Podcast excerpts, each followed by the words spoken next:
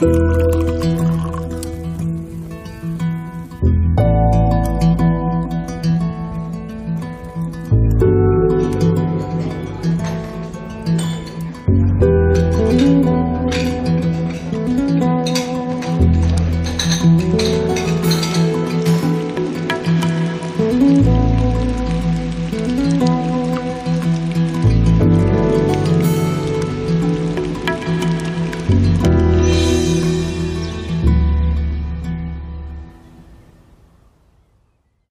Ja, hallo und herzlich willkommen zum Genusscast. Heute ist Samstag, der 15.12.2018. Wir sitzen im Phonodrom. Hallo Maha. Hallo Heckpiet. Ja. Weißt du denn, was heute für, für ein besonderer Tag ist? Ja, ich habe dich schon dran erinnert. ja, ich sag noch mehr dazu, aber erstmal sag du. Es ist heute Tag des Tees. Mhm. Und das haben wir schon aktiv genutzt, um bei unseren Freunden aktiv Tee zu trinken. Wir waren vorhin schon im TTT bei Einhard. Genau. Und wir trinken jetzt im Phonodrom Schönfeld, die Teegärtner, Menta Basil Smash. Genau. Also Minze, Pfefferminz Basilikum auf Deutsch. Aber es ist alles auf Deutsch beschriftet, aber mit englischem Namen. Naja, gut. Kommt gut, heiß und du sagst auch kalt. Als Eistee ist es eigentlich gedacht. Ähm, mhm. Als Eistee ist es super geil im Sommer. Mhm. Aber jetzt gerade wir haben vorhin schon die ersten Schneeflocken hier in Berlin gehabt. Ja. Ja. Genau. Trinken wir den diesmal also heiß und ähm, ja, ist ja. wirklich sehr gut. Ja. Und heute ist auch der äh, Gedächtnistag für Ludwig Samenhoff, dem Erfinder von Esperanto. Ah, okay. Er ist nämlich geboren am 15. Dezember. Und zwar 1859, kann das sein? Äh, jedenfalls vor langer Zeit. äh, nächsten Jahr ist wieder ein runder Geburtstag. Mhm. Ja. Von daher passt das. Genau, wir sitzen heute zusammen, weil wir noch ein bisschen was ähm, zu ergänzen haben zu unserer letzten ja. Sendung. Lang ist her. Die haben wir aufgenommen, da ging es um das Wermut-Spezial von dem Barkonvent. Genau, von ich dem Barkonvent. Muss mir das immer merken, ich habe es mir das letzte Mal Der relativ häufig falsch ausgesprochen. Und ähm, die letzte Folge ging ja wirklich ganz klar um Wermut, das war unser Fokus. Genau. Wir haben aber nicht nur Wermut gemacht auf genau. dem Barkonvent und deshalb wollten wir die anderen Themen auch jetzt hier bringen. Deshalb auch der Warnhinweis Alkohol. Genau. Es geht wieder ein bisschen um Alkohol, nicht nur. Also gleich zu Anfang geht es gerade nicht um Alkohol, aber später. Und äh, ja, und von daher äh, wollen wir ein bisschen über unsere anderen Erlebnisse auf dem Bar-Convent sprechen. Mhm. Da gab es ja einige noch und ähm, wir haben auch in dieser Folge noch ein paar da ähm, zum, zum Vorstellen. Also es ist immer so, man kommt halt nicht drum rum, wenn man ein Thema zwar macht, man bleibt doch irgendwo links und rechts mal kleben. Ja, man lernt Leute kennen. Das werden wir gleich noch erzählen, wie das gelaufen ist. Das ging nämlich zum Teil auch über Social Media Kontakte. Genau. Und dann, ja, dann ist man eingebunden.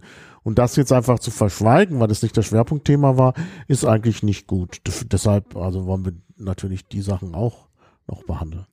Plus, das ist unsere 42. Folge. Genau.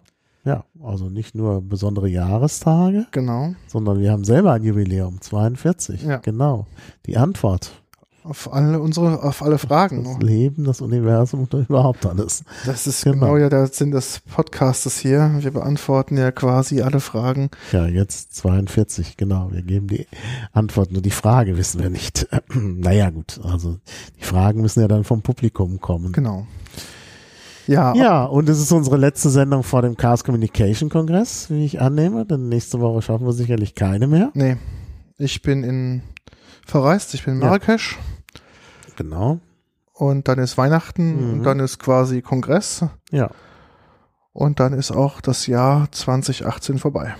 Wir machen dann auch was in Richtung Podcast auf dem Kongress. Ja. Wir besuchen zusammen ein Seminar über Ultraschall. Genau. Das ist was, Ultraschall? Ultraschall ist quasi ein Aufsatz auf die DAW Software Reaper, die quasi ähm, das Podcasten mit ähm, der Reaper Software mhm vereinfachen soll, oder kann, plus natürlich noch viele Features, die man so im Podcast haben möchte, mit einbaut. Die Software schreibt ähm, Ralf Stockmann plus Team. Und ähm, auf dem Kongress wird es einen Einsteiger-Workshop geben für das Thema Ultraschall. Und da wir ja äh, momentan quasi noch etwas klassisch aufnehmen, möchten wir jetzt doch jetzt die nächste Evolutionsstufe auch eingehen. Ja. Und ähm, das jetzt dann auch in Zukunft mit Ultraschall machen. Technische Voraussetzungen sind schon da. Die Lizenz von Ultraschall habe ich schon gekauft. Der Mac liegt hier schon auf dem Tisch. Dementsprechend ist im Prinzip alles da. Ja. Und jetzt geht's wirklich dann nächstes Jahr dann wirklich das anders zu machen. Dann gibt's auch Kapitelmarken und Co. Und ja, bin sehr gespannt. Bin ich auch sehr gespannt, wie viel wir dann alles auch ähm, also umgesetzt bekommen. Ich bin zwar kein großer Fan von, ähm, von Rückblicken vom Jahr. Weißt du, wie viele Folgen wir dieses Jahr gemacht haben? Weiß ich nicht, nicht so viele. Es gab da so Pausen. Ich meine, wir haben ein neues äh, Büro bezogen, neues Podcaststudio. Genau. Das hat natürlich uns äh, zurückgeworfen, weil wir ja zwei Monate lang gar keins hatten und wir waren auch beide sehr beschäftigt. Mhm. Und das führt natürlich dazu, dass es mit dem Podcast nicht so geklappt hat. Wie viel schätze, was haben wir gemacht? Hier vom Genussgast mhm. fünf Folgen. Mehr. Mehr? Ja. Wir haben einschließlich der letzten Folge haben wir acht Stück gemacht. Oh ja, immerhin, das ist nicht Jetzt schlecht. kommt die neunte, also ja. neun Folgen für mhm. dafür, dass wir quasi auch zwei Monate mhm studiobedingt nichts gemacht haben, plus irgendwie Sommer war und alles mhm. drum und dran, fand ich es gar nicht so schlecht. Also wir schaffen es, ja, irgendwie so. Wir schaffen es. Wir schaffen ja, mehr als meine anderen Podcasts. Ja. Also wie gesagt, Klabautercast habe ich nur drei Folgen mhm. dieses Jahr geschafft. Oder vier Folgen schon, vier Folgen dieses Jahr geschafft. Das ist ein bisschen wenig. Neusprechfunk, da wird's heute, wird heute noch eine Folge mhm. aufgenommen werden. Also haben wir auch was geschafft. Die letzte war ja noch im alten Studio, also zwei in diesem Jahr bisschen wenig, aber es ging halt nicht mehr. Und äh, ja, Liedkultur, ja, da gibt's jetzt viele Planungen fürs nächste Jahr. Da war ich in diesem Jahr etwas schwach, aber im Januar werden schon zwei aufgenommen werden. Ich kann es ja schon mal verraten. Über äh, Porträtfotografie und über Naturkunde. Und es wird in absehbarer Zeit sogar noch mal einen Brexit-Podcast geben, weil das ja doch sehr virulent wird. Also ist jedenfalls meine Planung. Ja, und äh, von daher wird das nächste Jahr hoffentlich noch ergiebiger werden. Aber man kann wirklich nicht klagen. Also ich finde, man insgesamt, du hast ja auch noch einen Petecast ja. gemacht, also sind hier doch äh, ja, an die 20 Podcasts. Ich glaube es auch so im Schnitt würde ich ja. sagen zwei Podcasts pro Monat. Ja. Das ist glaube ich gar nicht so schlecht. Ist nicht ne? schlecht, ist nicht schlecht. Und das trotz der erzwungenen Pause von zwei mhm. Monaten. Also kann man wirklich nichts sagen. Plus wir natürlich auch hier häufig uns auch getroffen haben, um den Raum aufzubauen, ja, genau. Sachen zu montieren. Ja, machen, ja. Das ist natürlich auch Zeit, die wir nicht nutzen konnten, um produktiv zu podcasten. Mhm. Ähm, aber ich finde, das ist gar nicht so schlecht. Ich habe gerade mal geguckt, letztes Jahr haben wir zehn Stück gemacht. Also, ja, also so, so, so schlecht sind wir nicht. Nee, glaube ich auch nicht. Also bei allem Gemeckere, bei anderen kommt sicherlich auch mehr. Äh, aber ich denke, so die Beständigkeit ist auch, ist auch wichtig, dass man halt vielleicht nicht so viel macht, aber immer am Ball bleibt. Ja. Das ist ja der Punkt. Genau. Ähm, ja. Ich glaube auch, wir haben dieses Jahr eine relativ große Bandbreite an Podcasts auch ja, gehabt. haben wir auch. Ähm, das wird sich, glaube ich, auch ähm, nächstes Jahr nicht, änder nicht ändern. Mhm. Wir haben genug Themen definitiv vor der Brust. Also mhm. ich glaube, langweilig wird es nicht. Es gibt, glaube ich, das Einzige, was so ja, das Problem ist, ist unsere terminische Organisation. Aber das, mhm. wie gesagt, wir haben jetzt gemerkt, wenn wir viele Termine einplanen, im Voraus blocken, ist es, glaube ich, immer einfacher, weil da auf jeden Fall was zustande kommt, statt ja. ähm, irgendwie mal nur von einem Monat den anderen zu planen. Genau, genau. Ja, das müssen wir müssen einfach das mit dem Planen besser hinkriegen. Ja, und wir haben auch äh, seit äh, dem Bar-Konvent einen Instagram-Account. Ja. Wo ich jetzt gleich was veröffentlichen werde. Weil, nämlich, weil wir vorhin über den Tee gesprochen haben. Der muss natürlich auch online gehen bei Instagram. Ich mache das mal gerade. Und für mich war das ja überhaupt eine Entdeckung, weil ich Instagram vorher irgendwie so ein bisschen abgelehnt habe. Ich dachte, oh, no, Facebook, das verweigere ich ja sowieso, obwohl es da einen Fake-Account von mir gibt. Also der ist nicht von mir, sondern jemand anders hat den angelegt. Bin da noch nicht gegen vorgegangen, weil äh, das Blöde ist, äh, Facebook will dann sofort äh, alle Details über einen haben, wenn man da irgendwie sagt, das ist das Falsche. Naja, und von daher, ähm, ja, also da ist natürlich, also ich habe mich immer so ein bisschen gesperrt gegen äh, Instagram und jetzt habe ich es entdeckt und ich muss sagen, ich bin äh, wirklich begeistert, weil das doch nochmal eine andere Community ist und äh, ja, das finde ich eigentlich, das finde ich eigentlich schon schön. Ne? Ja, so, jetzt wird das hier veröffentlicht, also Tee, den wir gerade trinken. Bin nicht so der Filterfreund, das kommt also im Original hier. Ähm, kommt auch auf Twitter. Und äh, ja. Genau, der Instagram-Account heißt einfach Genusscast. Kann man uns einfach folgen. Maha auf Instagram heißt Maha-Berlin. Ich auf Instagram ganz normal AttackPete. Dementsprechend kann man uns auch darüber erreichen und ähm, ja. uns schreiben. Und wir haben, glaube ich, relativ viele Bilder und auch schöne Bilder von der Barkonvent geliefert. Mhm. Ähm, da muss ich sagen, sind, wenn man sich mal diese Hashtags da mal anguckt, was sonst so passiert ist, sind wir schon relativ weit vorne. Und das, glaube ja. ich, da mal guten Content produziert. Ja, wir könnten noch mehr Follower haben. Ja, das stimmt. Äh, jetzt muss ich mal gucken, haben wir denn das Phonodrom hier da bei, bei den Locations? Und ich glaube, ja, müsste drin sein, ja. Also wir haben 51. Schönhauser 64. Das ist noch das alte? Wenn ich hier bei, bei, bei äh, Instagram Phonodrom eingebe. Okay, aber ich habe das ja eigentlich umgezogen. Die Frage ist, welche Datenbasis nimmt er? Also wenn er Google Maps als Datenbasis nimmt, sollte das neue, sollte das drin sein? Ich kann jetzt mal Kreuzberg einfach nehmen, stattdessen. Ja. Ja, aber das müssen wir besser machen. Genau. So, es ist, es ist geschehen. Genau, also wir haben Stand heute 51 Follower auf Instagram. Gucken wir mal das nächste Mal, was da so passiert ist. Ähm, unser Twitter-Account ist, gucken wir mal, wie der eigentlich ausgestattet ist, das weiß ich gar nicht. Mhm. Da haben wir auch schon, naja, 139 Follower. Mhm da äh, also schon ein bisschen mehr los. Ähm, das Schöne ist, ähm, dass äh, wenn wir Fotos machen, landen die auch automatisch auf Twitter. Das ist total klasse. Ja, ich finde das so super. Das ist eigentlich das Gute bei der ganzen Sache.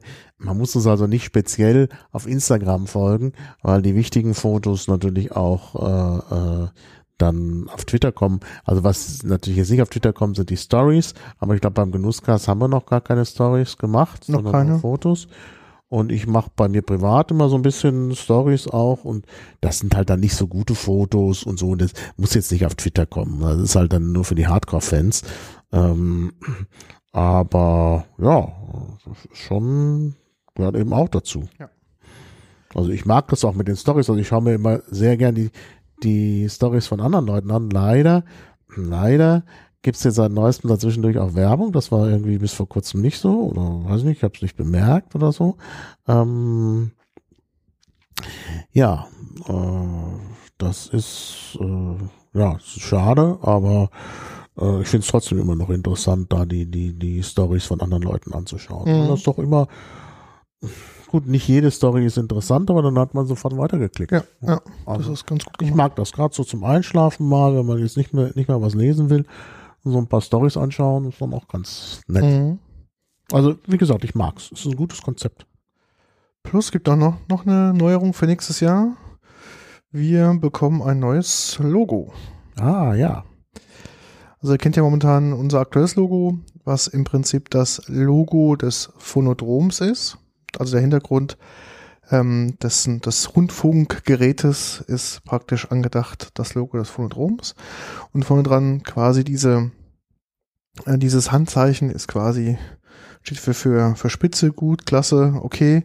Und es ist quasi das, ja, das Genusscast-Logo aufgesetzt. Und ähm, es wird dann in Zukunft ein neues geben. Ma hat es schon gesehen, ihr habt es noch nicht gesehen. Ähm, seid gespannt. Es wird was ganz anderes sein. Und ähm, es vereinigt ein bisschen das Thema Podcast. Also man bekommt was auf die Ohren, mal so gesprochen.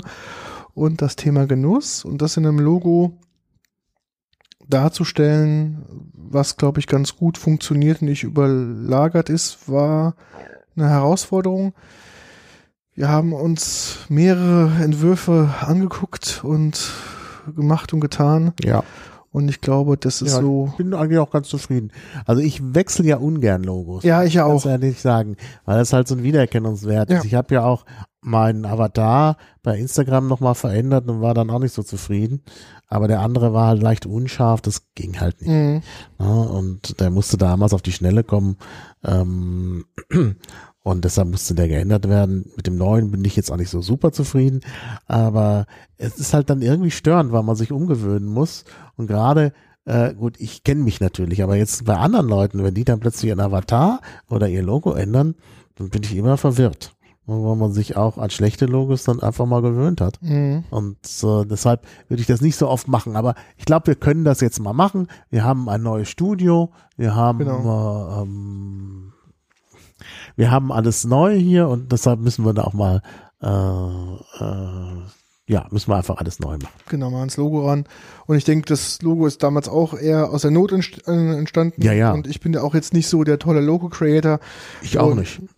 Jetzt ein bisschen mit Abstand, etwas Zeit und auch ein bisschen äh, mal ausprobieren, hat man sich jetzt da mal dran gewagt.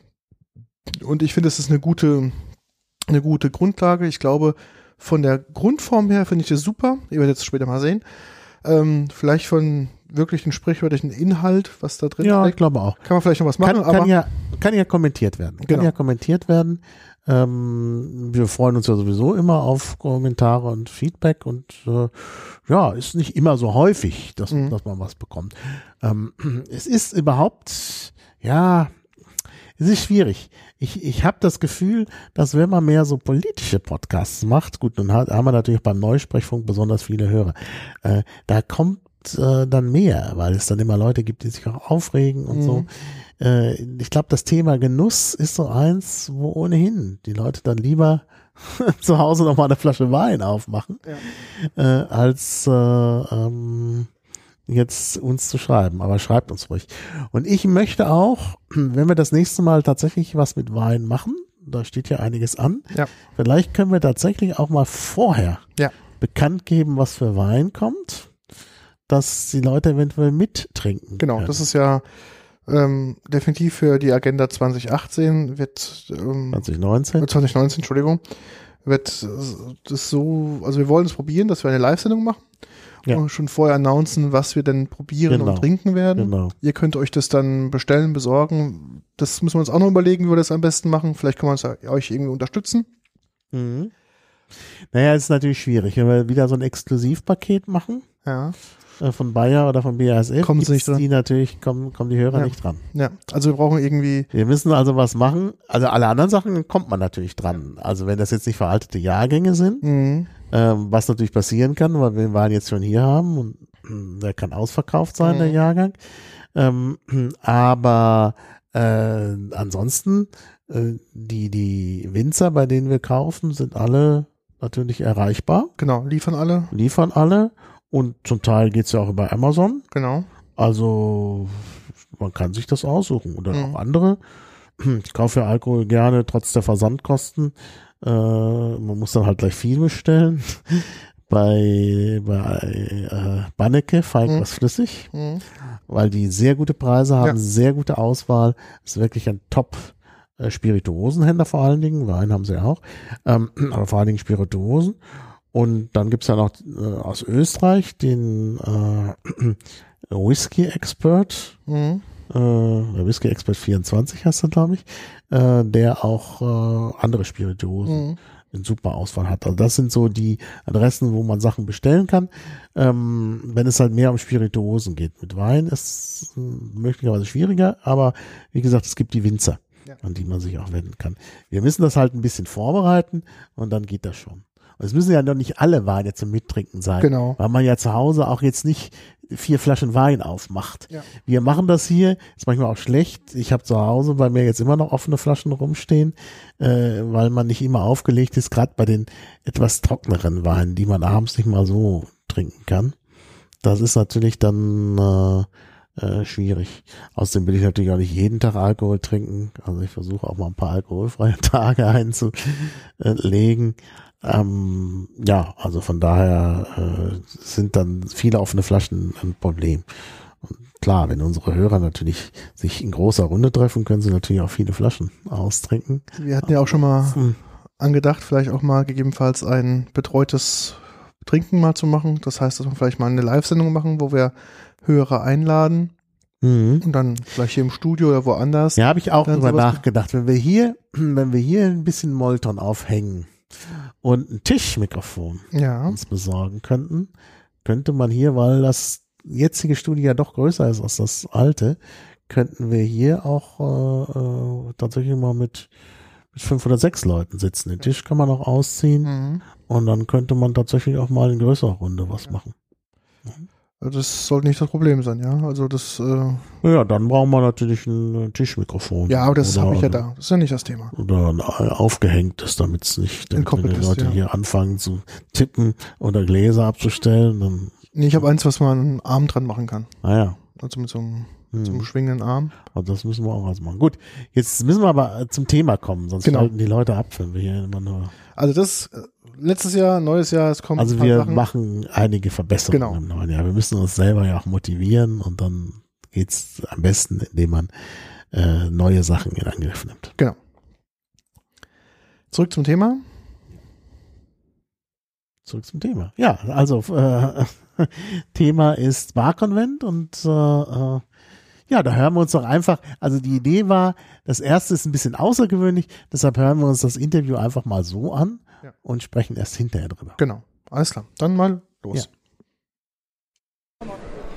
Um, hi, I'm Olivia from the company Crops. We're a frozen fruit and vegetable producer.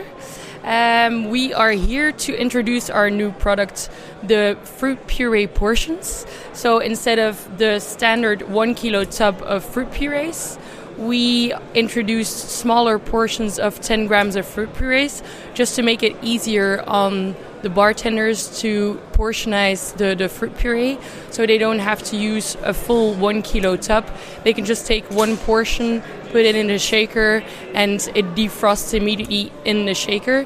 So I think it's an easy product to use and it's all natural. So if they want a natural flavor and a full flavor, they can just use the, the puree portions. Okay, so where's your company located and where you got the fruits from? so we're a Belgian-based company, but as we are a producer, we have different uh, companies or production facilities around the world. So we have a production facility in Costa Rica for the pineapple, for example, and for the papaya. We have a production facility in Poland for m- most of the berries and some vegetables as well.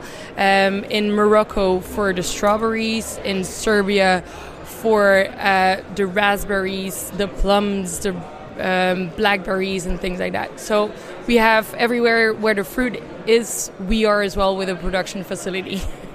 Okay, that's that's very nice. So um, you said for the shaker, for the bars, but as well for the for pure drinking and for non-alcoholic drinks, maybe. Of course. So we're here basically with only mocktails, just to uh, accentuate the fruits. We also have um, smoothies, so we have mixes in smaller bags that are pre-mixed with frozen fruits and vegetables, and then you just add some juice to it, put it in the blender, and in 30 seconds you have the smoothies. So you c- it's very versatile. You can use it with alcohol. You can use it as a base for non-alcoholic beverages. So it's a very versatile product. Okay, it's very nice. So let's go over to the tasting, and then we will get some samples here. So, what we are starting with? We are starting with a smoothie based on kale, mango, banana, and lemongrass that is mixed with apple juice. Okay. Yeah. this one. Leave it over to the colleague. Mm-hmm.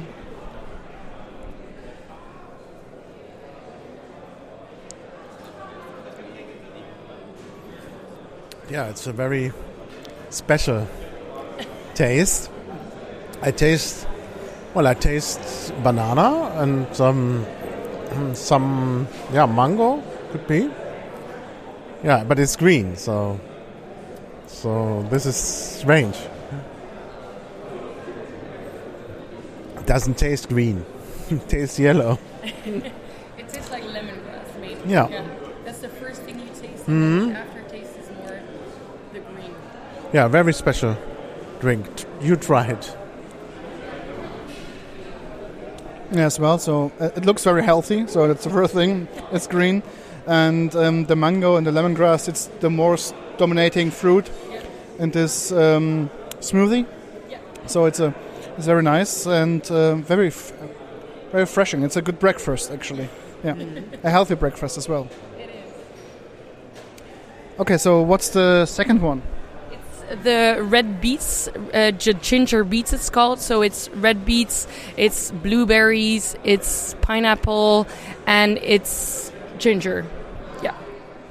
Okay, let's let's try this one. It's uh, it's very deeply uh, re- purple reddish, so it's um, it's very nice. So the consistency is uh, very smoothly like. So let's see.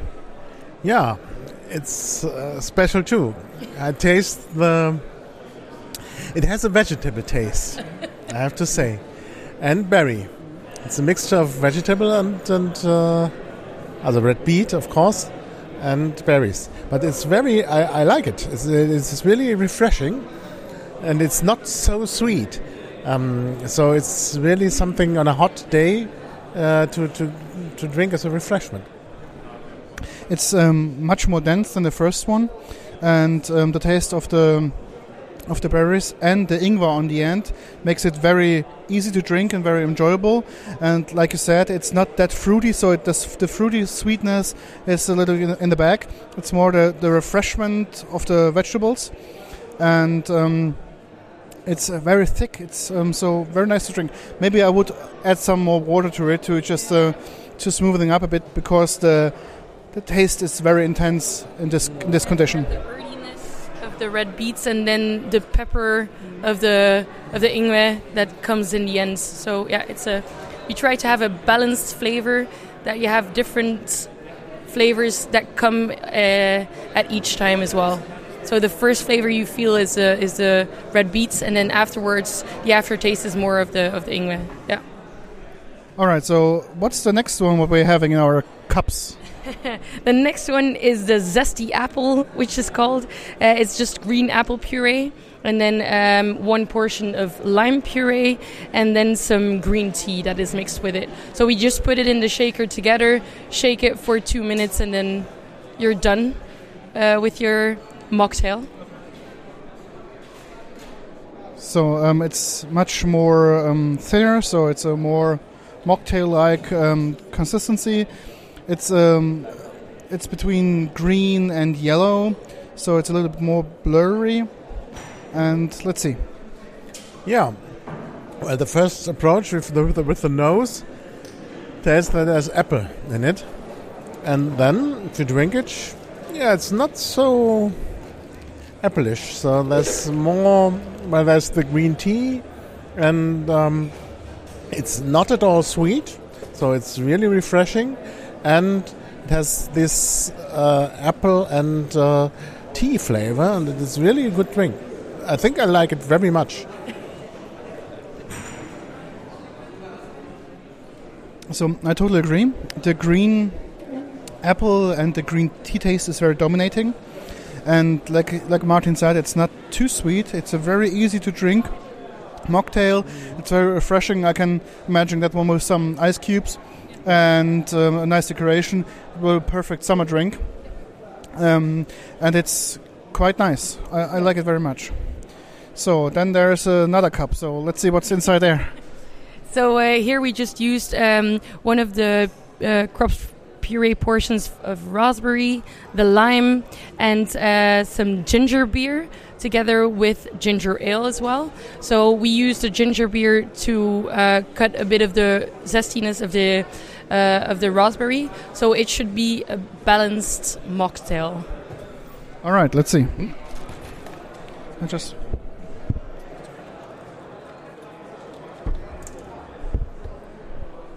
Yeah. Well, it's sour. It's well, it is refreshing, and especially with ice. Added some ice, and um, yeah, it is. Well, the lime is very prominent. And um, yeah, it's it, it is really a refreshing drink. So the density is um, it's um, it's more um, yeah it's more like a mocktail again, and with some some ice it makes it very a very nice smell and a nice taste and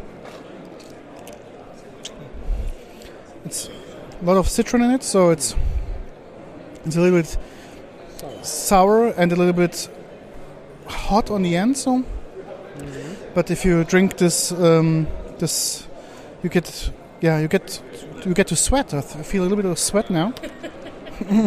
so it's it's quite I'm quite wondering what's what's good, what's good. Yeah. Yeah, let's let's try the last one.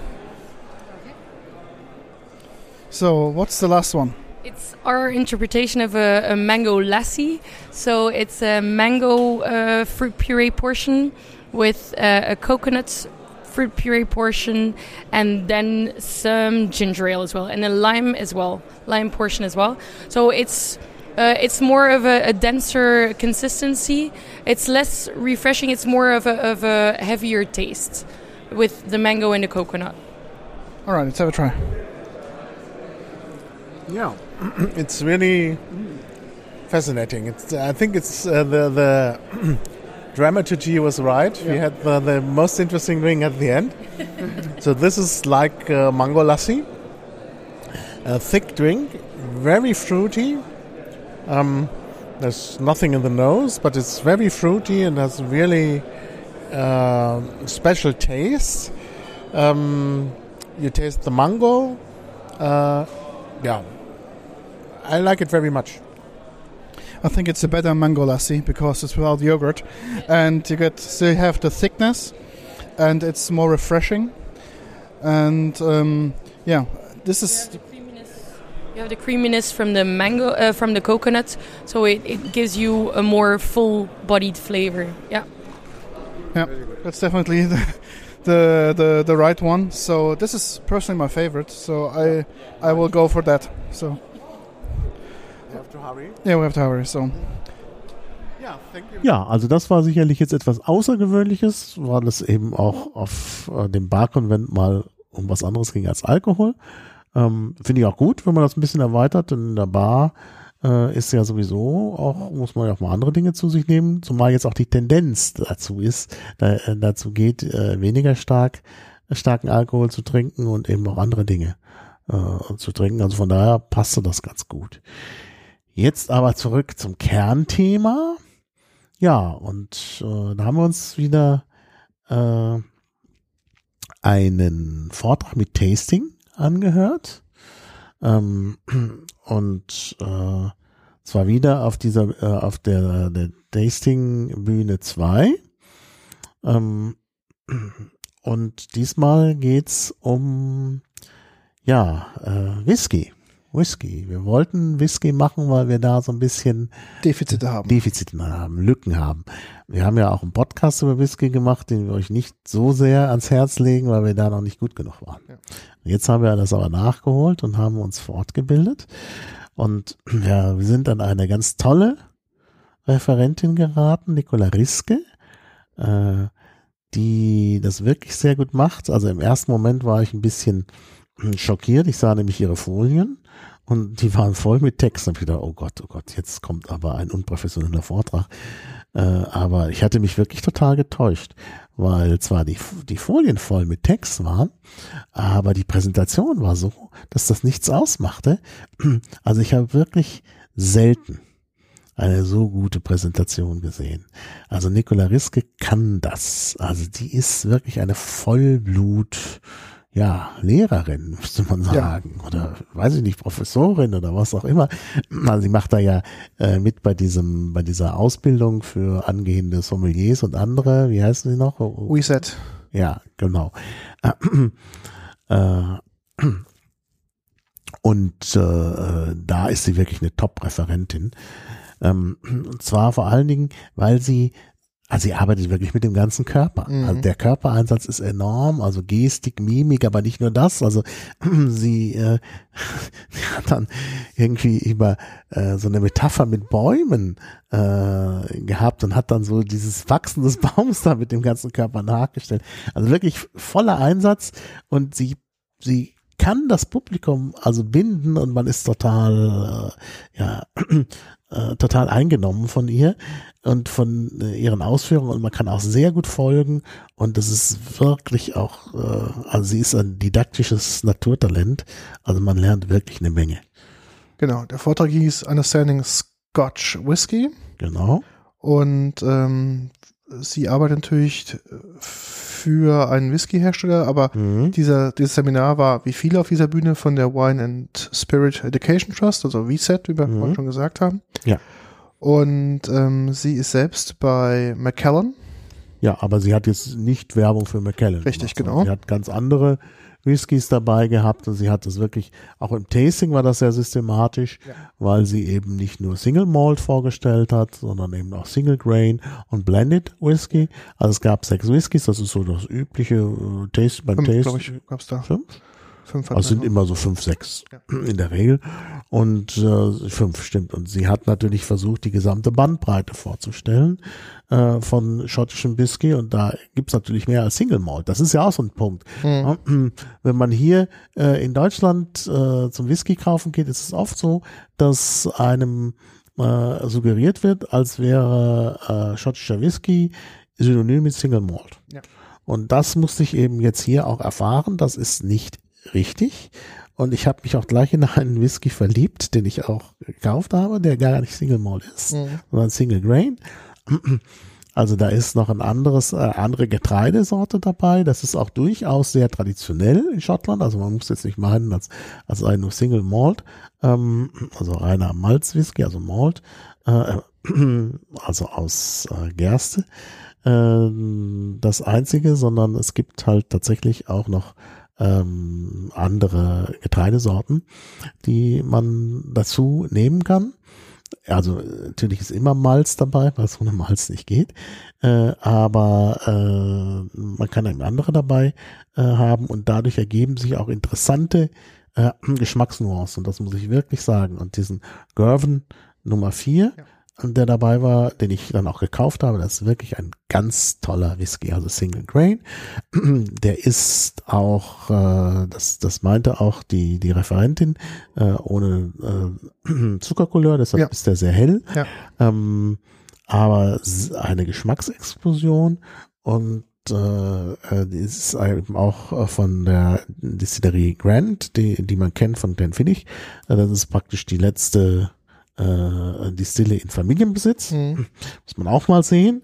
Und für Gervin, äh, Gervin Nummer 4 heißt deshalb Nummer 4, weil sie da ein spezielles, äh, eine äh, spezielle Distillenkolonne Genau. äh, Column, haben ja, bauen ja. lassen. Das ist deutsche Wort dafür. Das ist, das ist äh, eben die Nummer 4. Ja.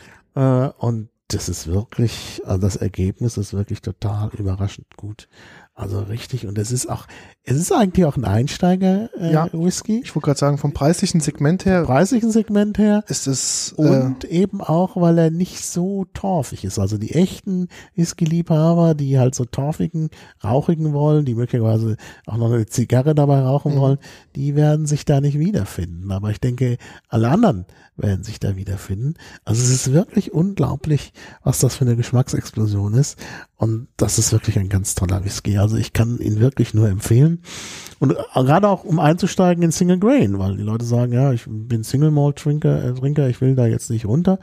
Ähm, aber das ist wirklich, also ganz großartig. Also kann ich nur empfehlen.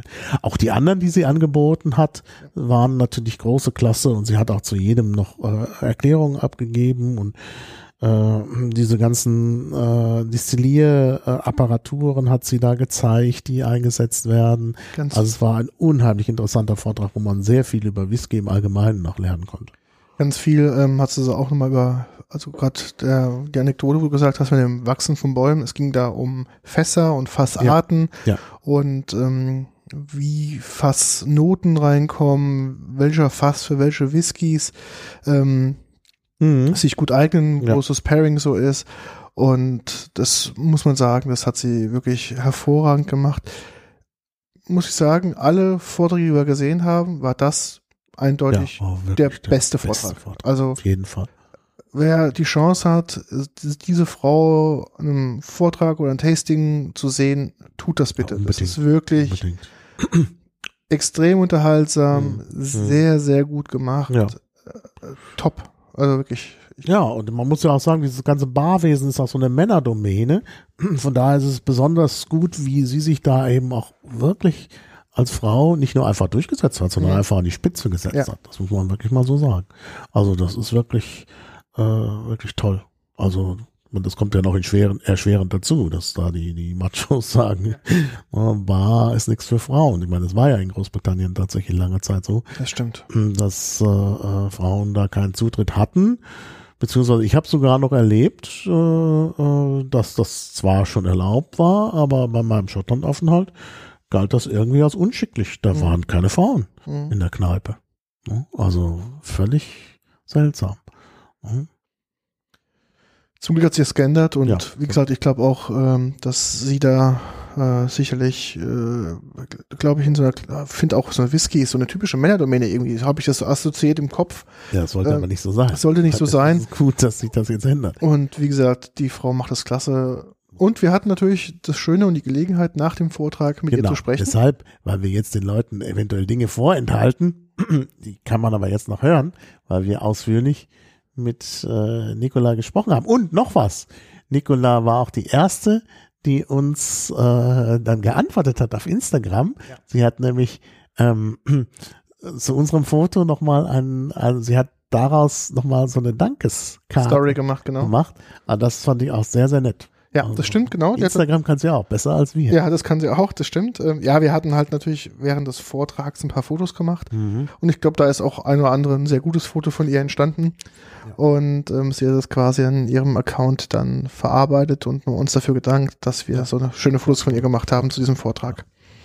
Also, wir hören uns das Genau, an. Und dann dann mal- hören auch die, die Hörer, dass äh, Nicola Riske was zu sagen hat. Genau, alles klar. Bis gleich. Perhaps we can start by introducing, uh, uh, you can start by introducing yourself. Sure. Hi, my name is Nicola Risk, and I am here at BCB representing the WSET, uh, just presenting a seminar on understanding Scotch whiskey. I also work full time for the Macallan as European brand ambassador. Yeah, well, you gave a very interesting lecture. It was really very lively, and well, I enjoyed it very much. And you you uh, made us taste five whiskies. Why did you select these five whiskies? The five whiskeys that I chose, I felt really represented the category. What I wanted blindly to taste was something that represented the entire category. When it comes to Scotch whiskey, we often just think of single malts and blends, and we don't necessarily think about single grains. Um, uh, we don't necessarily think about the five different types of Scotch whiskey that are currently being made in Scotland, as well as the different elements that create different single malts or different Scotch whiskies as a whole. So, looking at things like uh, distillation, shapes and sizes of stills, production methods, peating or not peating, um, whether they've been matured in American oak ex bourbon barrels or sherry seasoned casks. All of these different elements. Um, all play into the making of a Scotch whiskey, and it's important to consider each one and um, to open up our minds and open up our palates and look at uh, the stunning, honestly, flavors, uh, aromas, and everything that uh, that's being done in Scotch whiskey today. Uh, For me, it was the first time that I tasted uh, single grain whiskey, and I was really impressed. So, what is single grain? It's not a single grain. I think that the name is quite misleading because there are more. There's more than one grain in it, isn't it? Well, the whiskey that we were tasting there was Girvan number four. And single grain, though, means that it comes from a single distillery, just like single malt, only it's a different production process. So there you're dealing with either corn or wheat with a little bit of malted barley, um, and typically using uh, the column distillation then in the creation of that whiskey. So it's a different process, but single doesn't mean one type. Single means singular, and we have to keep that in mind when we look at both single grains and single malts and how each one, each single one, has its own personality, its own style. Is there a tendency away from single malt to other uh, uh, categories of whiskey? Outside of Scotland, do you mean? or on the in, market? In the market. I think so. I think that I think that people around the world, as brown spirits continue to grow, continue to boom, I think that people continue to have a strong curiosity about um, about different whiskey types, different whiskey styles. They also have a lot more knowledge. We all have a lot more knowledge than we did 10 years ago and a lot more curiosity. And so we want to explore these different types. We want to understand these different styles being made in Scotland, whether you're looking at the five different types of Scotch whiskey there, or whether you're looking at bourbons, ryes, Japanese whiskeys, um, even even whiskeys being made here in Germany. Well, and are there uh, certain trends on the whiskey in the whiskey markets in general? Trends for whiskeys, absolutely. I think that classics classics never go out of style. And what I always love seeing is um, the classics always coming forward with whiskies as well as classics with a twist. What I've noticed at BCB in particular this year is um, a strong lean on low ABV cocktails.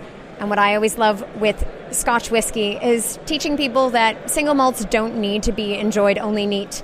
You can add a drop of water, you can enjoy them on the rocks, you can enjoy them in a cocktail, it doesn't necessarily need to be a boozy, straightforward cocktail as well. You can do a great single malt highball and just use some club soda or a nice tonic. And then with an orange or a lemon twist it elevates all of the beauty the, the beautiful flavors and aromas that are in the whiskey itself and gives you something nice light and refreshing a little bit more low abv as well. Yeah and what is your impression of the bar convent in, gen- uh, in general? I think Bar Convent Berlin is unbelievable. It is unlike anything else I think that I've seen around the world, um, other than Bar Convent Brooklyn, of course, which uh, which made an amazing debut this past June. And so I'm I'm happy to see how first of all it brings together the community, how we all learn from each other. I think that being able to connect, yes, look at the trends, see what's going on, not only in Germany but around the world, but also for us to all connect and get to know one another and learn from each other. Those are some of the best elements of BCB. I come here and I see so many familiar faces, so many dear friends, and I also make a lot of new ones and uh, and and continue to, to work across the globe, uh, which is which is fantastic for all of us. So it's really a pleasure. Yeah, thank you very uh, much. Thank you. Ja, dieses Jahr haben wir uns auch ähm, mal außerhalb der, ähm, der Veranstaltungsräume mal draußen mal ähm, bewegt und ich Das Wetter war ja auch super. Das Wetter war spitzmäßig, muss man wirklich sagen, hatten wieder sehr, sehr viel Glück und haben äh, mal ein paar Originalstimmen mal einholen wollen von Leuten, die wir einfach angesprochen haben. Und da hatte ich eine, sag ich mal, ganz guten Erfolg und habe zwei tolle Gesprächspartner und Partnerinnen äh, einfangen können. Und zwar einmal die Lea, von der ich leider irgendwie Kontaktdaten verloren habe. Ähm, die ähm, für die Firma Thomas Henry arbeitet, der ähm, Hersteller von ähm, alkoholfreien Barzusätzen, also zum Beispiel Tonic Water und, und so weiter und so fort. Und sie ist da im Social Media Team und begleitet quasi das Event von Thomas Henrys Seite mit. Ähm, da kann man quasi auf den ihren Social Media Kanälen sehen, welche Veranstaltungen bei denen gerade auf dem Stand sind und welche Bars gerade belegt sind und so weiter und so fort. Und ähm, eine ganz, ganz nette Frau. Und ich würde sagen, das hören wir uns einfach mal an. So, wir stehen nochmal auf dem Außengelände von, von der Station und ich habe jetzt gerade eine junge Dame angesprochen und vielleicht kannst du dich gerade mal kurz vorstellen. Äh, hallo, ich bin Lea, ich ähm, bin 22 Jahre alt und dieses Jahr auch das erste Mal auf der Barkonventmesse. Ähm, Ich arbeite bei Thomas Henry und bin auch ähm, dort vor Ort und betreue den Stand mit. Eigentlich äh, bin ich für im Social Media Team, aber da das ja aktuell auch sehr wichtig ist, dass man auch bei den Messen alles digital begleitet und vor Ort ist und ähm, bin ich auch hier dabei. Ich war aber nur am Montag vor Ort und ähm, jetzt heute wieder, also habe ich den Dienstag ausgesetzt. Genau, ähm, es war für mich eine super interessante Messe, auch äh, da es ja das erste Mal für mich war, war ich echt erstaunt von den imposanten Messeständen und ähm, der Größe und generell von der Atmosphäre und vom Feeling hier. Das hat mir sehr, sehr gut gefallen. Ähm, auch bei unserem Messestand, wie gut besucht es war, wie ähm, ja, motiviert und gut gelaunt die Leute alle waren. Da hatte ich auch im Team irgendwie das Gefühl, dass alle sehr, sehr zufrieden waren. Ja. Okay, und ähm, du sagst, du kommst aus der Social Media Truppe. Wie passt das denn zusammen mit dieser wirklich Präsenzveranstaltung und die Begleitung durch Social Media? Genau, wir versuchen halt alles ähm, mit, also mit auf Social Media zu nehmen quasi, welche Bartender gerade ihre Shift halten, ähm, welche Workshop es gibt, dass wir das mit irgendwie Fotos, Stories oder Videos ähm, aufnehmen und so halt den Thomas Henry Followern auf unserem Account, die nicht auf der Messe sein können, ähm, BCB nach Hause bringen. Ja. Das ist ja sehr spannend. Und was ist darin deine spezielle Aufgabe? Was machst du?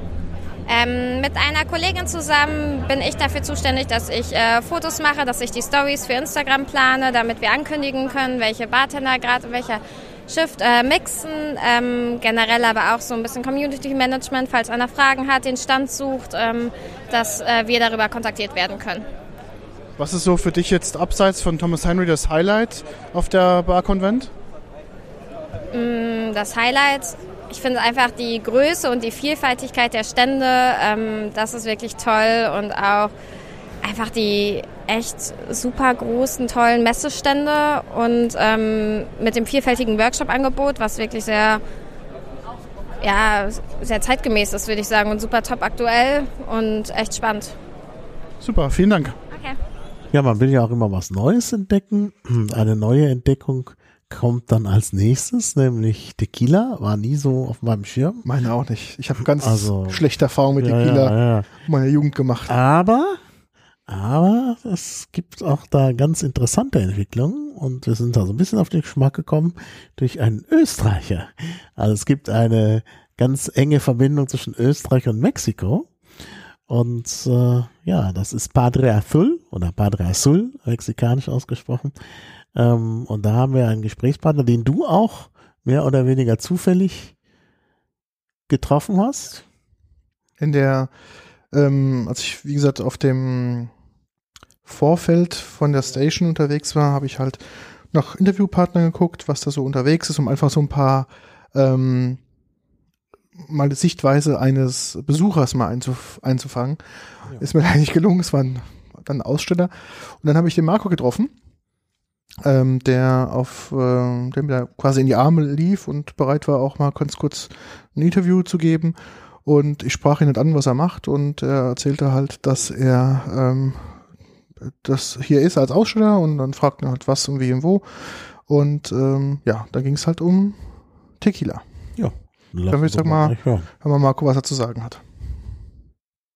Ja, wir sind jetzt Tag 3 Barkonvent und haben uns mal auf den Hof begeben um mal ein paar Stimmen einfach mal zu hören, die auch die Barkonvent besuchen. Und ähm, neben mir ist mir, jetzt steht einer, der ist mir gerade aufgefallen, der kam gerade aus dem Kühlhaus und ähm, der hat sich dazu bereit erklärt, doch mal ein paar Worte über die Barkonvent zu erwähnen.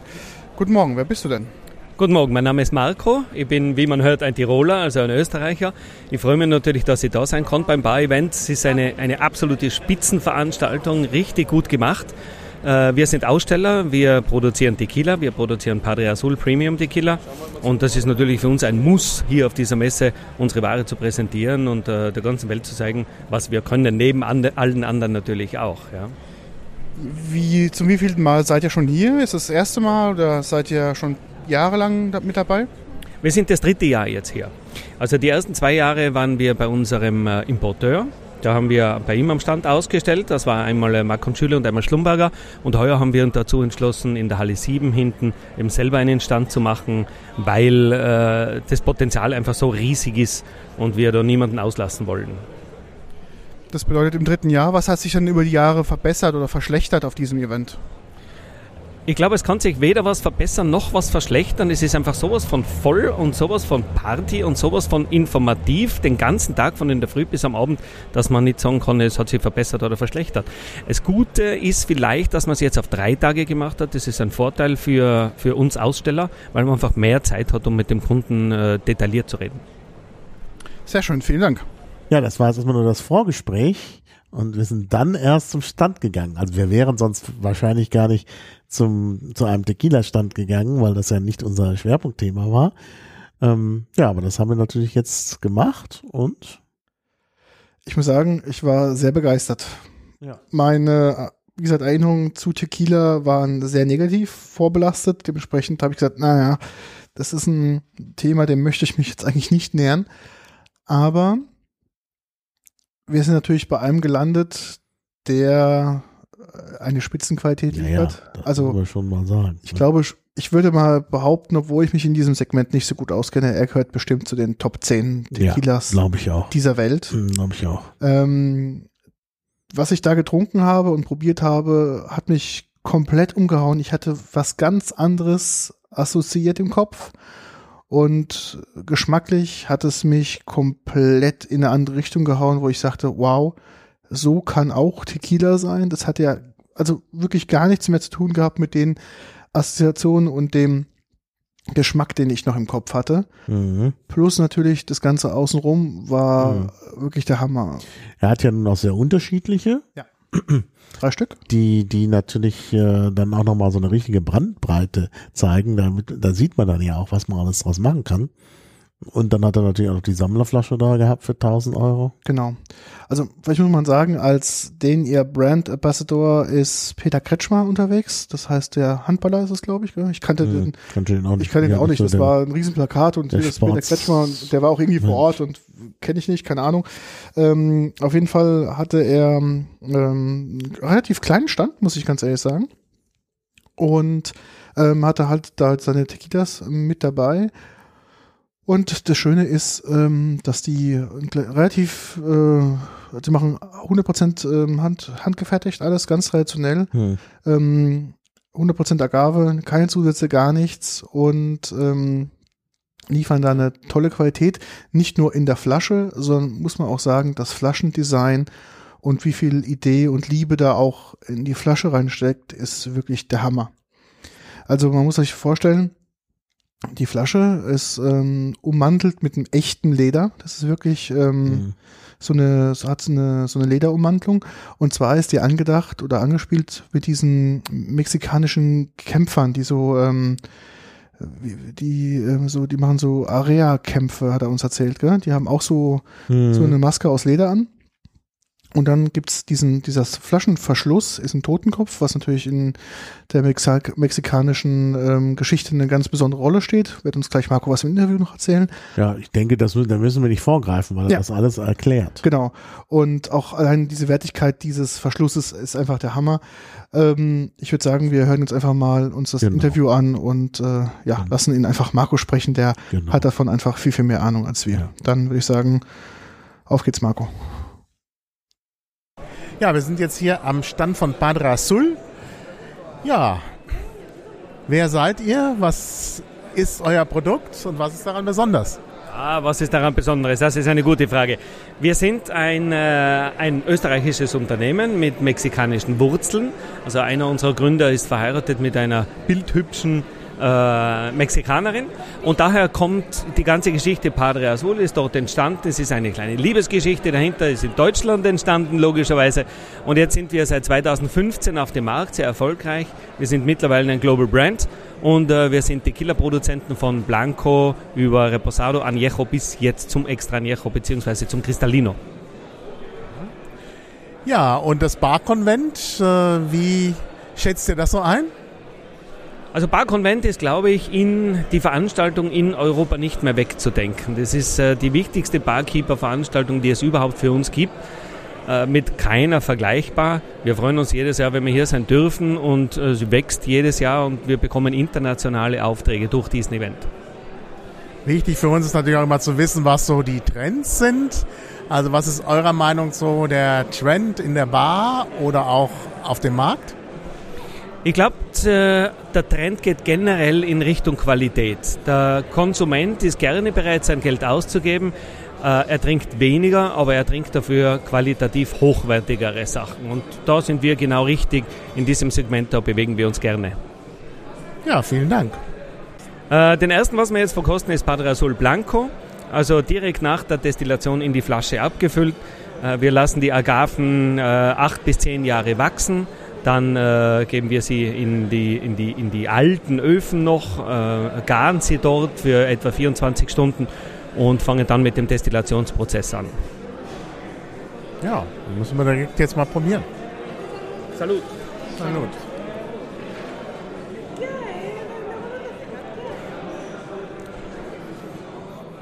Ja, also Farbe sehr klar, hell, ja, wie man es eigentlich auch erwartet. Und ähm, in der Nase ja, Alkohol, also und auch Tequila. Also ich glaube, er hat, ein, also er hat wenig Nase, aber das, was man erkennt, ist schon Tequila, finde ich. Also es ist schon ein typischer, äh, ein typisches Aroma und im Geschmack. Ja, ganz toll. Also es fängt sehr leicht an, dann entfaltet sich halt Tequila-Aroma, so ein bisschen ja, Holz kann man durchschmecken, und auch, aber auch eine gewisse Fruchtigkeit, Zitrus. Und dann im Abgang bleibt das eigentlich. Es ist ein mittellanger, also Medium Abgang, könnte ich sagen. Also es bleibt halt dann doch noch ein bisschen bestehen, der Geschmack. Also insgesamt also wirkt es sehr elegant. Also bin sehr überrascht. Ich bin nicht so der Tequila-Trinker, aber das ist ein Einsteiger-Tequila, würde ich sagen. Also ich bin jetzt schon ein bisschen begeistert. So, ich probiere jetzt mal ebenfalls. Ich habe auch lange keinen Tequila mehr getrunken, muss ich ganz offen und ehrlich zugeben.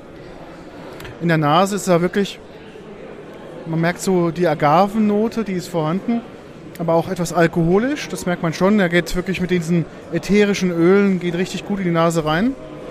Farbe ist absolut klar. Und der Geschmack?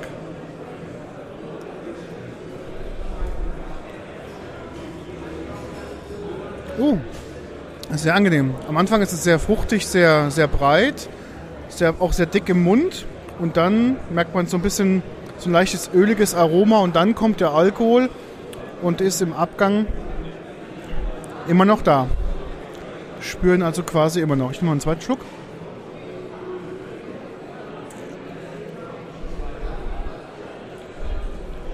Mhm. Sehr einfach zu trinken. Nicht sehr scharf. Ich habe jetzt eine gewisse Schärfe erwartet, weil von der Nase her merkt man so doch deutlich den Alkohol. Aber im Abgang ist er wirklich doch sehr, sehr angenehm. Ja, was hast du als Experte zu unserer Einschätzung und zum Geschmack? Ja, also ich kann euch da äh, recht geben in eurer Einschätzung. Mich freut es natürlich, wenn man immer wieder unser Produkt verkostet und das auch dann kategorisiert und sagt, äh, elegant und im Abgang sehr gut. Wir haben ja nicht umsonst auf unserer, in unserem Slogan drinnen, probably the smoothest tequila on earth. Also wir äh, schauen schon, dass dieser alte Gedanke von Tequila trinken, wo man doch seit zwei Tagen seines Lebens verloren hat, mit unserem Premium-Produkt äh, an Akta gelegt wird und, und dass wir da in Zukunft schon über Qualität reden. Peter muss noch was zur Flasche sagen, denn die ist außergewöhnlich. Ja, ich bin ja mal so der Flaschenbesprecher. Das war jetzt ähm, der hier, ne? der erste. Also, Blanco. Blanco. Also, Flaschendesign ist der Hammer. Ähm, wo fange ich an? Es ist eine 0,7 Liter Flasche, hat 38 Prozent. Ähm, die Flasche ist eine Glasflasche, ein helles Glas und um diese Glasflasche ist quasi so ein, ja, so ein Mäntelchen gemacht, ähm, wo, der, wo das Logo draufsteht. Sehr modern gemacht. Tequila Blanco, 100% Agave. Und man merkt, es ist so ein, ist glaube ich Leder. Zumindest fühlt es sich wie Leder an. Kunstleder. Und dann das Logo ist quasi mit so metallischen Elementen nochmal haptisch rausgearbeitet. Man sieht so Engelsflügeln in Blau. Am Hals hat man quasi auch nochmal so eine Banderole drum aus Metall, wo drauf steht 100% Agave. Und dann kommt wirklich so der Hammer. Da ist so ein Totenkopfverschluss drauf, wirklich mit einem richtigen Totenkopf drauf.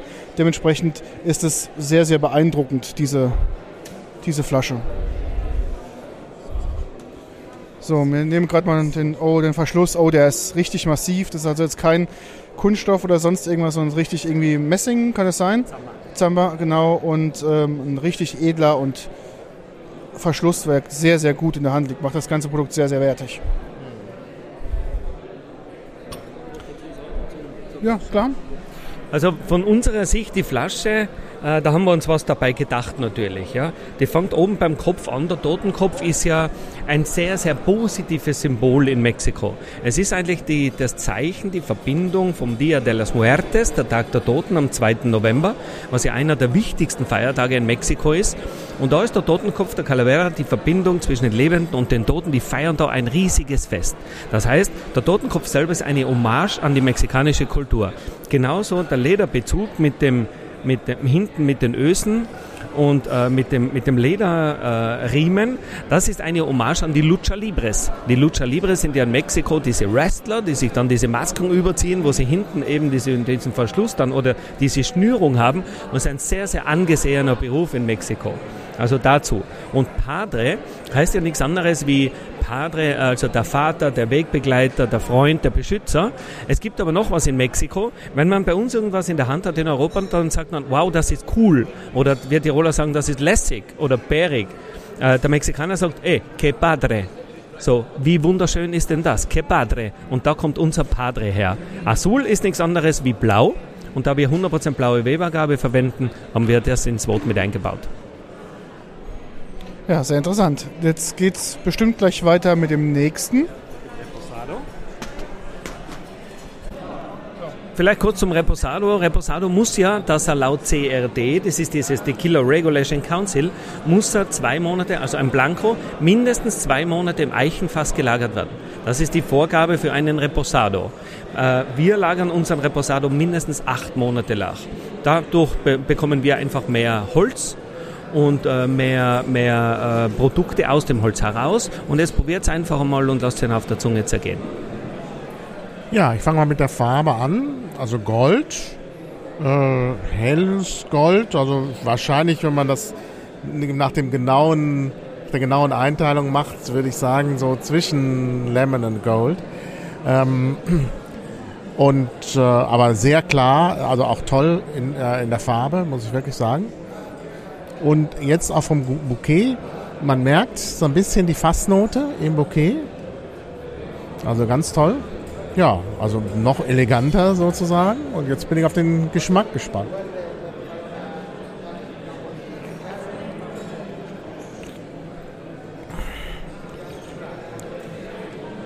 Ganz ausgezeichnet, eine richtige Geschmacksexplosion.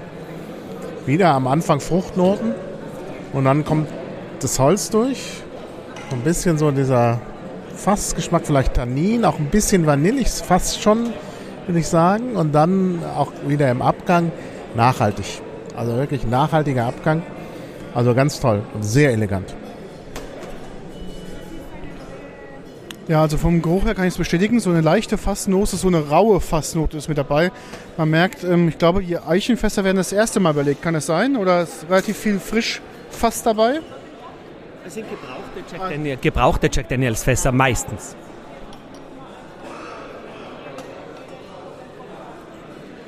Oh.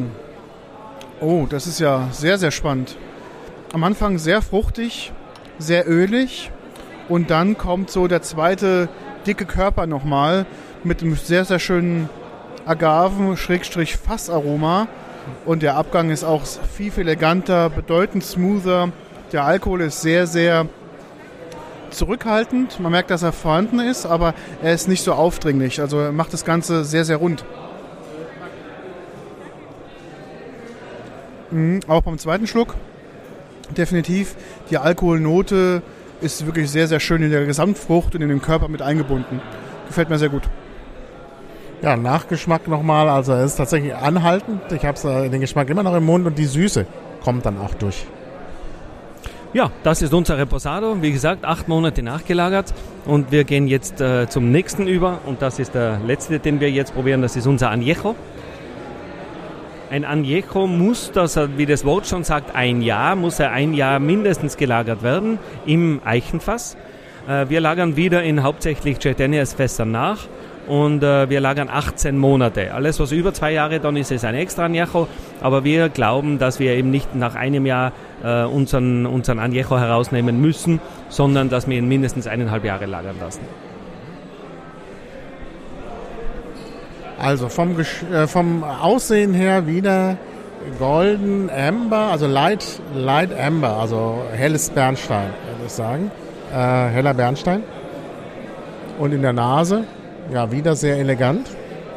Nicht so rau wie der andere, aber Fassnoten sind drin. Van auch Vanillenoten. Gut, das kommt aus dem Fass natürlich, klar. Und jetzt bin ich auf den Geschmack gespannt.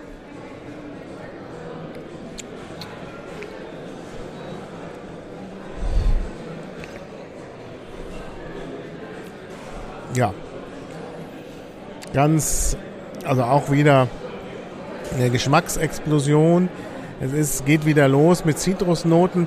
Eigentlich jetzt gar nicht mehr so der Agavegeschmack. Also wenn man das blind, ja doch ein bisschen kommt er doch im Nach, im Abgang. Also na, im Nachgeschmack merkt man das Agave-mäßig. Ich hätte am Anfang erst gedacht, oh, das ist gar kein Tequila, aber im Abgang merkt man es dann schon. Aber sehr feine Holznoten, auch eine gewisse Süße, sehr harmonisch zwischen Holz und Süße ausgeglichen. Also wirklich ein tolles Produkt, auch ganz, ganz elegant. Also das kann man eigentlich jedem anbieten und ist vielleicht auch was für Leute, die sagen, oh Tequila, das ist für mich zu rau. Der ist aber wirklich von einer ausgesprochenen Eleganz. Also von der Nase her ist ja der Alkohol nicht so präsent wie bei den anderen. Dafür merkt man ein bisschen mehr Fass und auch Vanille dadurch. Ähm, so habe ich mal den ersten Schluck.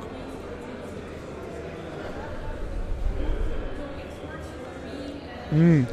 Viel, viel dicker, öliger. Am Anfang stimmt, kommt eher die Fruchtnoten durch. Ich würde am Anfang sagen, der kommt eines Rum, eines Rummes sehr gleich und dann kommt die Agave, dann ist er auch wieder sehr, sehr breit und sehr dominant im Mund. Aber der Abgang ist mir etwas kurz. Ich nehme jetzt nochmal einen zweiten Schluck.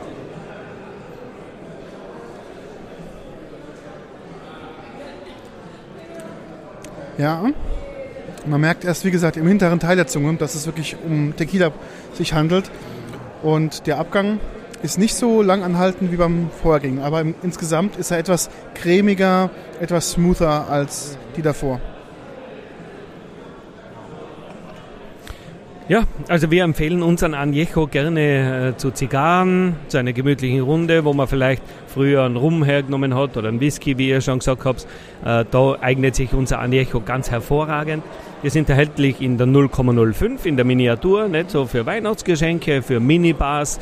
Wir sind jetzt gerade in, in Bars eingezogen, wie jetzt zum Beispiel der Bayerische Hof in München in den Minibars oder Rumors oder ich habe gestern äh, das ähm, Waldorf Astoria hier in Berlin fixiert, dass wir hier Masterclasses machen und und und.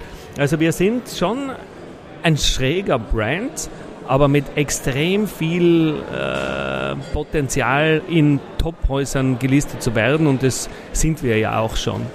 Wir haben einen, unserer Partner ist aus der Familie Swarovski, also wir haben Swarovski mit an Boot und wir haben jetzt seit einem Monat den Patrick Schwarzenegger, das ist der, der Neffe vom Arnold Schwarzenegger, was ja auch ein Österreicher ist.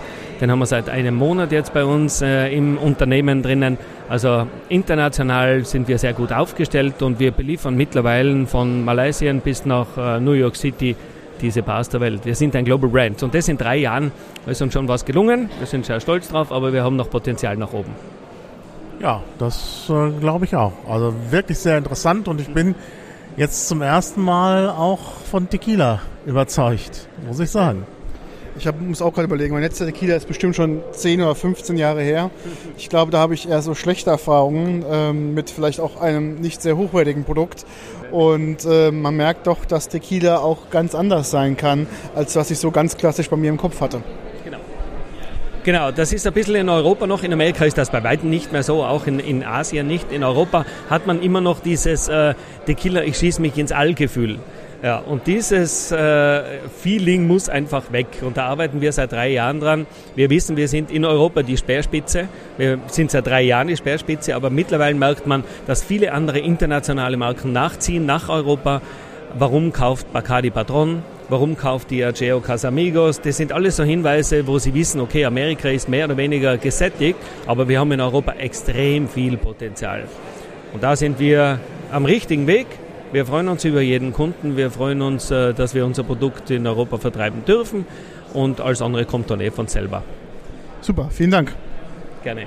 Ja, das nächste ist wieder was Außergewöhnliches, worauf wir sonst gar nicht gekommen wären, gäbe es nicht Social Media. Und zwar bin ich angetwittert worden von äh, jemandem, den ich äh, schon seit ach, 2009, glaube ich, kenne, damals noch aus der Piratenpartei. Und äh, äh, der war äh, auf dieser Veranstaltung äh, auf einem Ticket irgendwie von seiner Schwester, die für O'Donnell Moonshine arbeitet. Das werden wir uns gleich anhören, was das ist.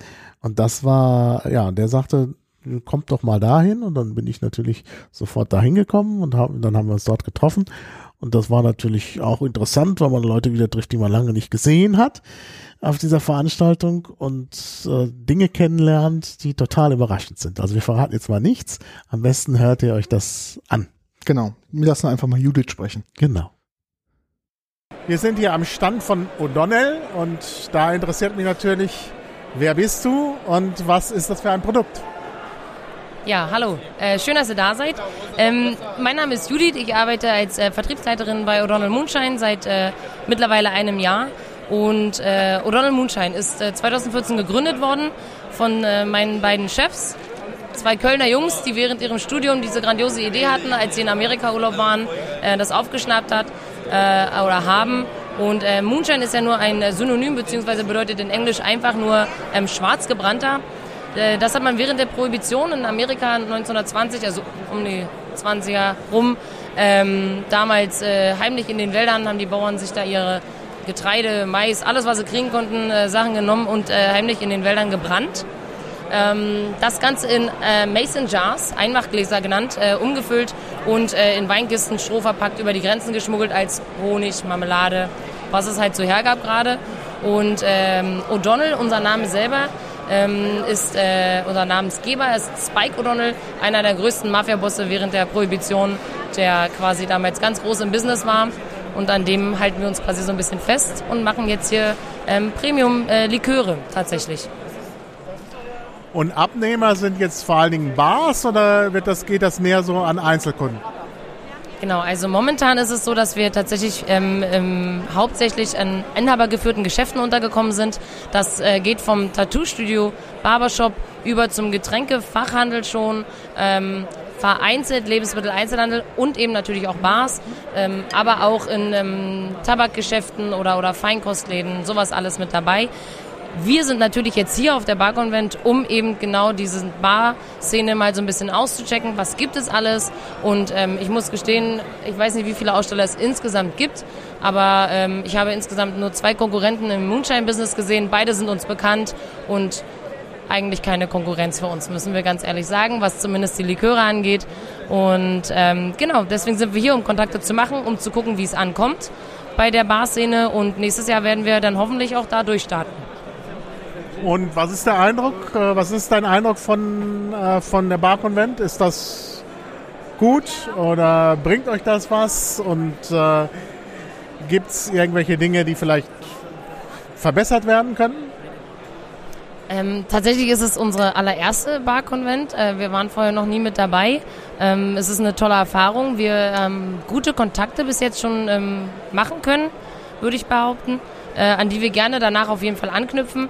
Ähm, Gerade im internationalen Bereich ist es für uns hier interessant gewesen, weil wir auf der Suche sind nach Distributeuren europaweit oder sogar weiter hinaus.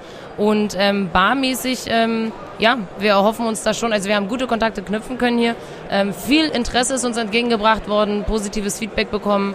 Und ja, ich denke, dass sich die Bar Convent in dem Sinne für uns auf jeden Fall gelohnt hat und äh, wir eventuell dann nächstes Jahr auch wiederkommen möchten. Ja, jetzt die schwierige Frage nach den Trends und der Zukunft. Da möchten wir natürlich immer so ein bisschen ja, was wissen. Was äh, kommt oder was, wie wird sich der Barmarkt so weiterentwickeln, gerade auch im Hinblick auf eben solche doch außergewöhnlichen Dinge? Das ist tatsächlich eine gute Frage. Ähm, also meine persönliche Meinung ist, äh, dass, dass der Trend, äh, was Gin angeht, glaube ich, langsam gedeckt ist. Das ist jetzt meine persönliche Meinung. Man sieht es ja auch hier, 70 Prozent der Aussteller bringen oder haben Gin dabei in irgendeiner Art und Weise. Ähm, es wird, glaube ich, eben das Außergewöhnliche gesucht. Ähm, bestimmt auch immer wieder gefunden in verschiedenen Gin-Sorten oder eben auch Whisky. Aber wir mit äh, unserem Moonshine äh, sind da, glaube ich, auch ganz weit vorne jetzt äh, und äh, rollen das Feld so langsam von hinten auf und hoffen, dass es in die Richtung geht auf jeden Fall. Liköre sind sehr gefragt, gerade Premium-Spirituosen oder Premium-Liköre, wie wir sie hier haben, ähm, gibt es in der Art nicht, also nicht in der Preiskategorie. Und ähm, genau, da hoffen wir, dass die Leute den Trend auf jeden Fall mitnehmen. Bis jetzt kommt es super an. Ähm, unsere Gläser werden deutschlandweit schon in über 1000 Geschäften verkauft und ähm, das Feedback ist phänomenal. Und wir hoffen, dass es natürlich auch in den Bars dann äh, so angeht. Deswegen haben wir jetzt auch unsere Mini-Shot-Gläser herstellen lassen, die man quasi to go oder einfach in die Hand in der Bar gedrückt, äh, in der Hand äh, gedrückt bekommt und ähm, dann so vor Ort, ob jetzt als Shot eben oder mit einem Filler trinken kann. Und ja, das ist ein Trend, der jetzt hoffentlich dann bald losgeht. Wir starten damit jetzt und äh, gibt so in der Art noch nicht. Haben wir noch nicht gesehen. Ja, vielen Dank. So, ähm, als erstes äh, habt ihr jetzt den äh, Bitter Rose. Ähm, der Bitter Rose ist ein 25-prozentiger ähm, äh, Likör mit äh, Grapefruit, Hagebutte und schwarzen Molunder. Ähm, wird von den wirklich wirklichen Kennern sehr gerne pur getrunken. Die meisten Damen spritzen den sich auf im Sommer auf Eis mit Soda oder ganz alternativ einfach mal Insekt mit dazu als Geschmacksträger. Ähm, sehr fruchtiges Aroma durch die Grapefruit, eine leichte bittere Note. Ähm, genau, lasst euch schmecken. Ja, ich probiere ihn mal. Also er sieht hier im Glas sehr, ja, also Bernstein bis rot aus. Also ganz interessant von der Farbe. In der Nase ein süßlicher Geruch, klar, Likörgeruch. Ja, fruchtiger Geschmack. Bisschen bitter, also Frucht und bitter. Tatsächlich so fast schon angelehnt an Wermut, könnte man sagen. Also praktisch eine Art Wermut-Likör, wenn man will. Ähm, hat auch ein bisschen was Medizinisches so als Anklang, aber sehr interessant auf jeden Fall. Soll ich mal meine Nase? Eine Nase ist wirklich, man merkt, ähm, die Bitterorange kommt sehr stark durch. Ähm, man merkt so ein leichtes bitteres Aroma, Alkohol kaum, man merkt halt nur die Frucht. Jetzt probiere ich mal. Ja, erster Augenblick ist wirklich, die, ähm, die Bitteraromen kommen, schön. Dann wird es einmal sehr, sehr breit, sehr vollmundig. Und dann ist er ein bisschen trocken und die Süße verschwindet komplett. Ja, auch im zweiten Mal. Erinnert mich so ein bisschen an, einen, an irgendein Bonbon, was ich kenne. Nach irgendwas, so nach Süßigkeiten schmeckt es. Und wirklich sehr gefällig, weil man schmeckt den Alkohol nicht. Ja, es ist Likör, es ist sehr süß halt, klar. Genau. So, weiter geht's mit ähm, unserem Bratapfel. Da haben wir, ähm, oder wie unsere äh, meisten Kunden sagen würden, äh, der weihnachtliche. Ähm, in der Nase ganz, ganz tolle Aromen von der Bittermandel, weil die auch wirklich gut vertreten ist in diesem Likör. Aber Hauptbestandteil ist tatsächlich der Apfel, also auch der Apfelsaft damit und äh, leichte Zimt-Vanille-Aromen. Äh, Wunderbar als purer Shot genießbar, wirklich ganz süß und süffig, wie wir so schön sagen. Ähm, wird in der Weihnachtszeit alternativ mit allen möglichen Sachen aufgeputscht oder einfach warm gemacht und noch frisches Obst rein. Ähm, hier der Favorite heute und auch gestern hier schon angekommen mit Gingerbier aufgegossen auf Eis. Ja, das kann ich bestätigen. In der Nase sehr äh, deutlich Zimt und Bittermandel. Bittermandel, das ist ja angeblich der Geruch von Cyankali. Also, aber es wird sicherlich uns besser bekommen. Achso, die Farbe, sehr hell. Also Lemon nach der Klassifikation. Ja, süß, aber nicht zu süß. Auch Fruchtnoten. Und dann eben auch nochmal dieser Bittermandelgeschmack, Zimtgeschmack, tatsächlich was Weihnachtliches, aber auch mit Fruchtnoten. Also sehr interessant. und ein wirklich leckeres Getränk. Meine Nase sagt mir, es ist Marzipan und es ist Marzipan pur. Das so riecht es. Das riecht wie so ein frischer Marzipanblock. Ähm, natürlich geprägt durch die Bittermandel. Der erste Sip, ja, es kommt anschließend ähm, eine kleine Trockenheit, dann kommt die Frucht. Da merkt man ganz stark der Apfel. Es könnte auch Bratapfel sein, der so ein bisschen als Aroma durchkommt. Und dann kommt ähm, eine leichte Süße, eine, eine Likörsüße mit ein bisschen Alkohol, was aber den Alkohol sehr gut einbindet, weil die Süße ist doch sehr, sehr dezent und dementsprechend ist auch der Alkohol in dieser Süße vertreten und dementsprechend kommt es nicht so, nicht so klebrig rüber, sondern sehr, sehr angenehm. Ja, sehr schön. Dann machen wir weiter. Genau, so, last but not least, was auf alle Fälle nicht fehlen darf, ist unsere harte Nuss.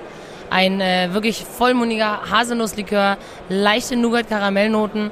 Ähm, also zu dem würde ich am liebsten fast gar nichts sagen, weil er einfach phänomenal gut ist. Unser absoluter Bestseller wird, ähm, ich persönlich trinke ihn auf äh, Zimmertemperatur am allerliebsten, ähm, auch ohne Eis, ohne alles, so wie er ist. Ähm, manche bevorzugen ihn tatsächlich gerade zur kalten Jahreszeit gern mal im äh, Kakao oder in einem Kaffee drinne. Ähm, ja, spricht oder, oder seht selber, schmeckt selber, ist es ähm, ganz, ganz lecker. Ja, zu, zuerst zur Farbe. Also wir hatten ja äh, äh, jetzt äh, Light und äh, Bernstein bis Rot und jetzt diese Farbe ist halt ganz klar Gold. Also auch von der Farbe gut zu unterscheiden. Auch ganz klar natürlich. Ähm, Geruch ist ähm, nussig. Tatsächlich ist schon am Geruch kann man die Nuss schon erkennen. Und jetzt bin ich gespannt. Ja, ganz toller Geschmack. Also es ist richtig, äh, richtige Geschmacksexplosion, nussig, aber auch ganz kleines bisschen Fruchtnote, die kommt wahrscheinlich aus der Nuss. Also sehr angenehm zu trinken. Also wirklich klasse. Ja, in der Nase. Es ist eindeutig geröstete Haselnuss. So kommt es rüber. Sehr frisch geröstete Haselnuss, also quasi direkt aus dem, wenn man es aus dem Rösttopf gerade rausnimmt und das erste Mal quasi an die Luft gibt, ist genau dieser, dieses Aroma, was einem dann entgegenschießt. Jetzt probiere ich mal. Oh ja, eine Nussexplosion. Nuss. Ähm, also Haselnuss schmeckt man durch, aber auch so ein bisschen Mandeln. Daraus kommt auch so ein bisschen eine leichte, ganz dezente, aber sehr angenehme Bitternote mit rein. Dadurch macht das Ganze nicht zu süß und der Abgang ist bedeutend lang. Also ich merke immer noch die Nuss in meinem Mundraum. Ist wirklich sehr, sehr langanhaltend. Und der Alkohol spürt man so ein bisschen, aber nicht sonderlich viel. Also ist auch wieder sehr, sehr schön eingebunden. Und der Nachgeschmack ist nach wie vor da. Jetzt habe ich den zweiten Sip nochmal. Ja, phänomenal. Also das kann man wirklich sehr, sehr gut trinken. Man merkt den Alkohol kaum. Die Nussaromen überwiegen wirklich und macht es aus der ganzen Geschichte wirklich ein sehr, sehr rundes Produkt auch. Ja, ich glaube, das ist ein Likör, der jedem schmeckt. Der jedem wirklich schmecken kann. Also auch, auch Leuten, die sonst kein, keine Likörtrinker sind, sind dann, glaube ich, sofort überzeugt. Und dann kann man ihn natürlich auch noch mischen für Long, Long Drinks. Also ich glaube, dass es wirklich ein tolles Produkt ist. Die Flasche ist ja schon beschrieben worden, ist ein bisschen außergewöhnlich. Vielleicht sagst du doch noch mal was zur Flasche. Also die Flaschen sind Eimachgläser, ganz klassisch. Ähm, hier an dem Stand steht auch drauf Schnaps, Ausrufezeichen, kein Honig, weil es sieht wirklich aus wie ein, wie ein großes Honigglas. Auch wenn die ähm, Spirituosen darin abgefüllt sind, sieht es eher aus wie ein Akazienhonig, wie ein Buch, ähm, Buchwaldhonig. Also sieht eher aus wie Honigvarianten als das. Das Etikett ist wirklich sehr klassisch gemacht. Ich glaube, dann geht man so ein bisschen auf den schwarzbrennen Moonshine-Stil drauf ein. O'Donnell steht drauf, harte Nuss, Moonshine. Dann ähm, wie viel drin ist und ein paar Angaben auf dem Etikett. Ähm, sitzen hat auch in Berlin. Und alle drei ähm, Flaschen sind, äh, Einmachgläser sind genau gleich, bloß immer unterscheidet sich bloß die Sorte und natürlich dadurch die Farbe, wie es im Glas wirkt. Ja. Ja, sind wir durch. Ja, danke. Kurz vor Schluss haben wir noch ähm, einen Pflichtbesuch machen müssen. Was heißt Pflichtbesuch? Wir wollten da die ganze Zeit hin, wir haben sie bloß vertröstet, weil an dem Stand so viel los war. Ähm, auch dem geschuldet, da der Barkonvent jetzt doch etwas länger geht und man auch längere, schönere Gespräche führen kann, ähm, hat sich das natürlich auch so ergeben, dass wir gesagt haben, mein Gott, wir müssen auf jeden Fall bei meinem Vetter mal vorbeigehen und gucken, was es da Neues gibt. Also und für diejenigen, denen das Wort Vetter nicht geläufig ist, der Cousin. Genau, der Cousin. naja, also Vetter klingt wirklich seltsam. Und auf jeden Fall waren wir vor Ort und ähm, haben mit den zwei Jungs von The Bitter Truth gesprochen, die nicht nur The Bitter Truth haben, was verschiedene Bitters sind, ganz klassisch aus der Cocktailszene der frühen 20er, 30er Jahre, sondern auch einen Rum haben. Tiki Lovers heißt der. Und wir haben uns mal mit denen relativ intensiv unterhalten über ihr Produkt und über die, äh, über die Veranstaltung und haben eine kleine Auswahl aus ihrem Portfolio mal probiert und ganz, ganz viele Informationen rund um die Veranstaltung, Trends und Produkten erhalten. Aber ich denke, das kann euch der Alexander und der Stefan viel, viel besser erzählen. Darum sage ich mal, lass mal die beiden mal sprechen. Ja. Gut, wir sind jetzt hier wieder in Halle 7 und zwar bei einer Firma, von der wir schon mal was probiert haben. Und zwar bei The Bitter Truth. Und ähm, vor uns stehen auch die beiden Inhaber, die auch ganz fleißig noch selbst den Standdienst machen. Und vielleicht könnt ihr euch mal ganz kurz vorstellen, wer ihr so seid und was ihr so macht. Also ich bin äh, Alex. Äh, ich bin die äh, kleinere Hälfte von The Bitter Truth.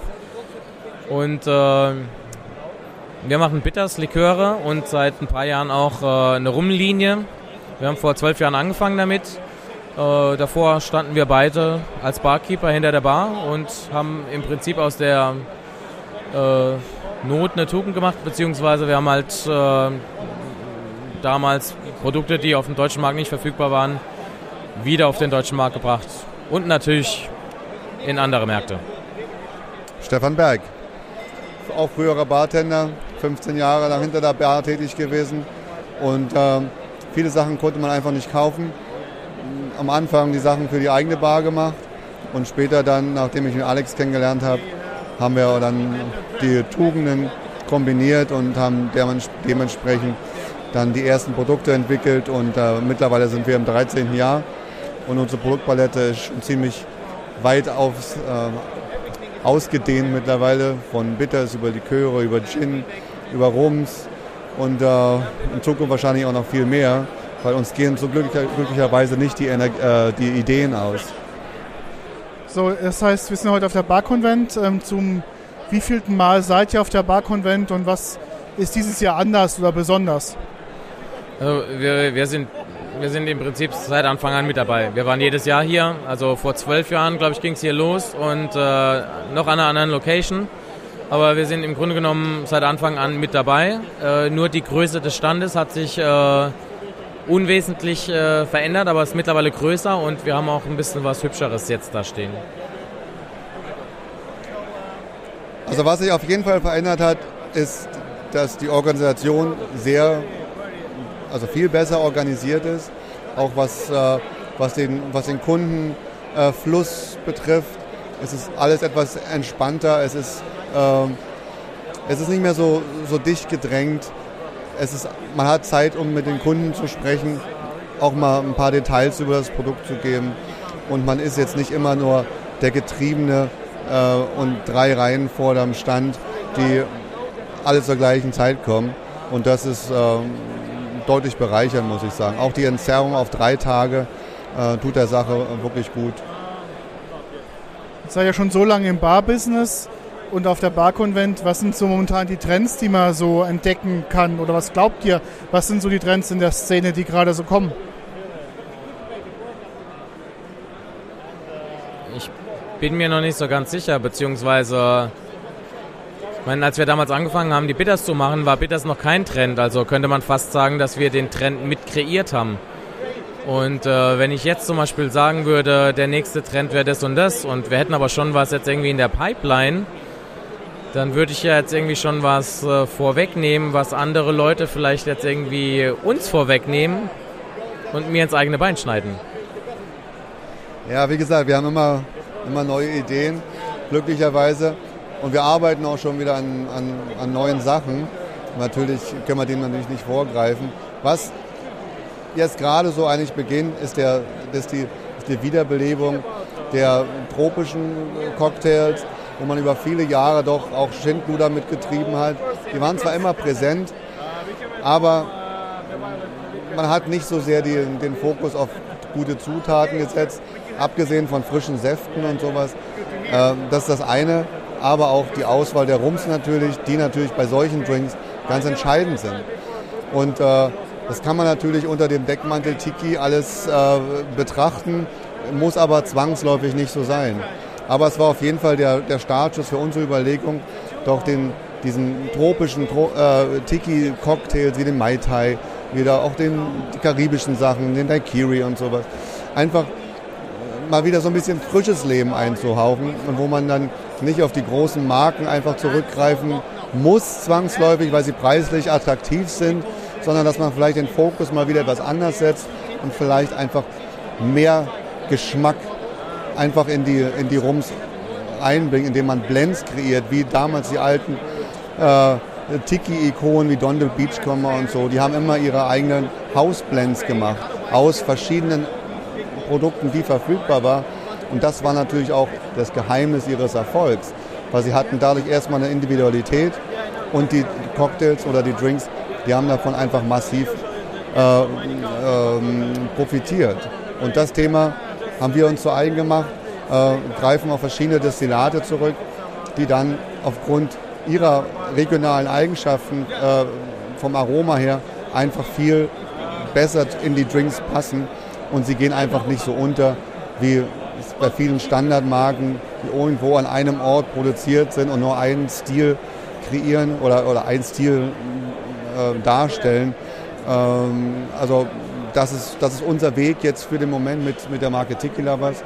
Und äh, da passen natürlich auch die Produkte von Bittertuch hervorragend dazu, weil sich einfach alles ergänzt. Vielleicht noch ganz kurz äh, an alle, die jetzt irgendwie vielleicht nachdenken, äh, ein Barkonzept zu ändern oder vielleicht eine neue Bar aufzumachen. Hier mal so ein kleiner Appell. Macht doch einfach mal Tiki-Bars auf. Kauft euch ein bisschen Bambus, kauft euch schöne Bücher von damals, guckt euch an, wie die Bars in den 50er, 60er, 70er Jahren ausgesehen haben und macht einfach mehr Tiki-Bars in Deutschland auf.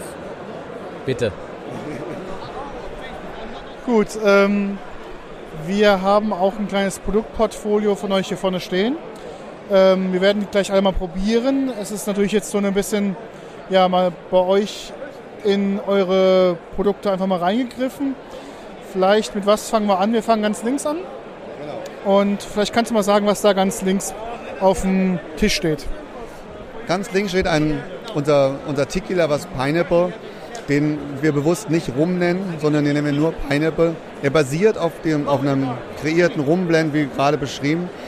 Und dieser wird aber zusätzlich noch mit, äh, mit einer Extraktion aus, äh, aus ganz reifen Ananas versetzt, die dann Zeit hat, sich zu, sich zu harmonisieren.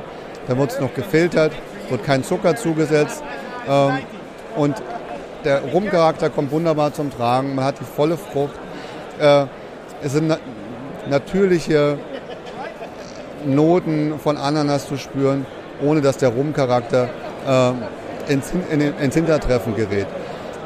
Man könnte, es gibt natürlich eine weite, eine weite äh, Menge an so Flavored Rums, die da meistens auf dem billigsten Destillat basieren, wo dann irgendein künstlicher Flavor zugesetzt wird. Und da hat natürlich über die Jahrzehnte auch, wurde sehr viel Schaden angerichtet. Und wir nehmen aber richtig voll, voll, volle Rums mit, mit, mit, mit einem breiten Körper auch und natürlich auch natürliche Auszüge. Es war auch immer unser Ziel gewesen, nicht die gleichen Fehler zu machen, die über viele Jahrzehnte einfach gemacht wurden, um das Burg einfach immer, immer billiger am Markt anbieten zu können.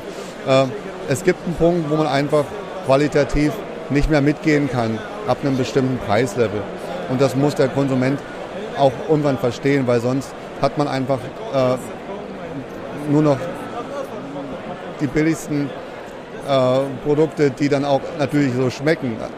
Und äh, das kann langfristig nicht das Ziel sein. Gut, dann lass uns mal probieren. Ja, wir fangen mit der Farbe an. Also Medium Amber, also mittlere Bernsteintönung. Sehr klar. Und ja, man riecht sofort die Ananas durch und natürlich auch so ein bisschen rum. Also ich bin gespannt.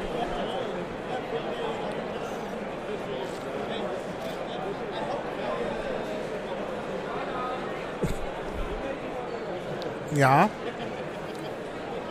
Sehr schön. Es kommen mal gleich die Fruchtnoten. So richtig Ananas merkt man aber erst so in der Mitte. Und dann natürlich den Rumgeschmack.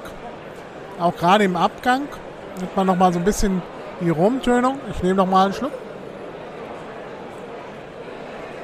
Ja, Zitrus, Aromen.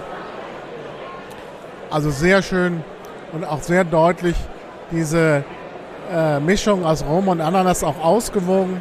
Also sehr angenehm. Relativ, also mittellang nur im Abgang. Ich hätte gedacht, das hält länger an. Aber ist dann halt doch noch immer so ein leichter Ananas-Geschmack im Mund.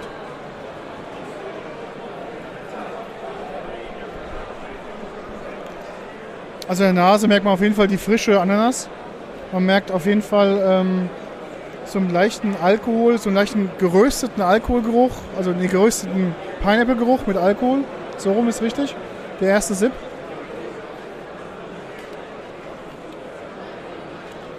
Ja, man merkt doch, die Fruchtigkeit der Ananas ist sehr dominant. Der Rum ist sehr präsent, auch im Abgang sehr präsent. Wird zum Schluss dann etwas trocken gehen und man merkt den Alkohol, der dann ähm, auch dann zum Schluss aber nicht unangenehm ist. Es ist nicht so sehr scharf, nicht sehr brennend, sondern doch relativ hoch eingearbeitet. Man sieht auch, es ist bei 45 Prozent, aber so stark würde ich ihn gar nicht einschätzen.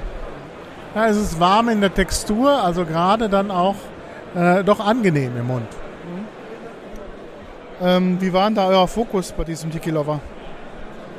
Der Fokus, also äh, grundsätzlich, äh, egal was für ein Produkt wir machen, ob das jetzt irgendwie Tiki Lover oder Bitter Truth ist, die Produkte müssen immer so gut sein, dass man sie pur trinken kann. Auch wenn natürlich jetzt irgendwie die Liköre bei Bitter Truth und speziell jetzt irgendwie bei Tiki Lovers die Rums vorwiegend für Cocktails verwendet werden würden, wahrscheinlich. Aber trotzdem, also für jemanden, der halt äh, nicht nur süße, weiche, leichte Rums jetzt irgendwie bevorzugt zum Trinken, sondern jemand auch, der mal ein bisschen auf äh, Rums mit Bums steht. Äh, wir reden jetzt über Jamaika oder ähm, Rums, äh, Demerara Rums oder auch äh, Martinique Rums, also Agricole Rums. Ähm, der ist auch mit, mit einem Tiki Lover Pineapple oder auch mit einem Dark Rum, wenn man die 57% verträgt, äh, der ist dort gut aufgehoben. Aber wie gesagt, vorrangig äh, werden die, die Rums wohl in Cocktails verwendet, in typischen Tiki-Cocktails, äh, Mai Tais, Zombies. Äh, der weiße Rum, der ist super für, für Daiquiris, äh, Mojitos. Aber auch zum Beispiel dadurch, dass es äh, ein, ein weißer Rum ist, der aus gelagerten, nicht gelagerten Rums besteht, dann am Schluss jetzt irgendwie Aktivkohle gefiltert ist und der bringt halt sehr viel Aroma mit und funktioniert natürlich jetzt irgendwie ganz anders. Auch in äh, Tiki-Drinks, Mai Tai, Blinders Punch, West Indian Punch und so weiter. Okay, was ist das zweite Produkt, was wir hier haben, Alex? Das zweite Produkt schließt sich dem, dem Tiki Lovers äh, rum auch in diese Tiki-Richtung an. Äh, kommt aber von, von Bitter Truth äh, als Marke. Äh, ist unser Golden Falernum, der natürlich auch viel äh, Historie hat und ursprünglich aus Barbados stammt. Äh, oftmals ist es leider so gewesen über die über letzten Jahre, dass entweder ist er gar nicht erhältlich gewesen oder es war halt ein Zuckersirup, wo man ein bisschen, bisschen Gewürz zugegeben hat. Und äh, dadurch, dass Barbados natürlich auch eine rumproduzierende Insel ist, ist natürlich das auch logisch, dass da auch ursprünglich Rum verwendet wurde. Und äh, wir haben hier aber auf drei Sorten Rum zugegriffen. Natürlich Barbados um, äh, für, die, für die Heritage, also quasi für, für, die, für das Andenken, für die, für die, für die Geschichtsbücher. Äh, aber auch äh, mehr blumigen Trinidad Rum und natürlich auch äh, Jamaika Rum, der natürlich ordentlich äh, Rückgrat mitbringt und auch die schönen Esternoten äh, sich perfekt dort einblenden. Was danach passiert, nachdem dieser Rumblend kreiert ist, äh, wird dem natürlich Rohrzucker zugesetzt und natürlich viele äh, Gewürzauszüge, weil die Karibik auch sehr reich und bekannt für ihre guten Gewürzqualitäten sind. Da fließen dann natürlich solche Sachen rein wie, wie Ingwer, wie, wie Vanille, wie, äh, wie Limetten oder, oder Mandeln zum Beispiel. Und das ist natürlich dann alles das Ziel gewesen, dieses in, in eine Harmonie zu bringen, dass der Rumcharakter zum Tragen kommt und natürlich auch, äh, dass, die, dass, die, dass die Gewürznoten äh, sich mit den Rumnoten natürlich in perfekter Harmonie befinden. Auch ist der Alkoholgehalt höher. Äh, oftmals ist es so, dass ähm, man Verlernums äh, teilweise auch sogar äh, antialkoholisch bekommt, was eigentlich schon ein Widerspruch in sich ist. Und äh, unser äh, Golden Verlernum hat 18 Prozent und lässt sich wunderbar eigentlich mit allem komponieren. alles, wo man ursprünglich einfach nur Zucker nimmt, lässt sich das wunderbar einbinden äh, es macht eine wunder, wunderbare Margarita, muss ich sagen. Äh, das ist natürlich äh, das traditionelle Rezept. denkt man immer, das ist jetzt un unerschütterlich.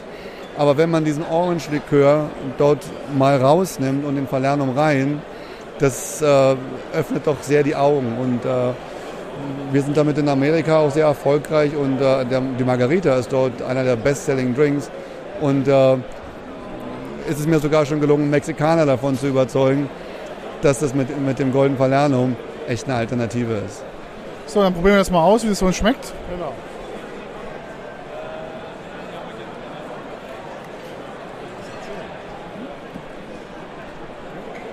So. Ja. Also, sehr hell, äh, Gold, naja, Gold, helles Gold in der Farbe. Geruch, ja, man riecht Gewürze, auch Zitrusnoten. Ja, und dann probiere ich es.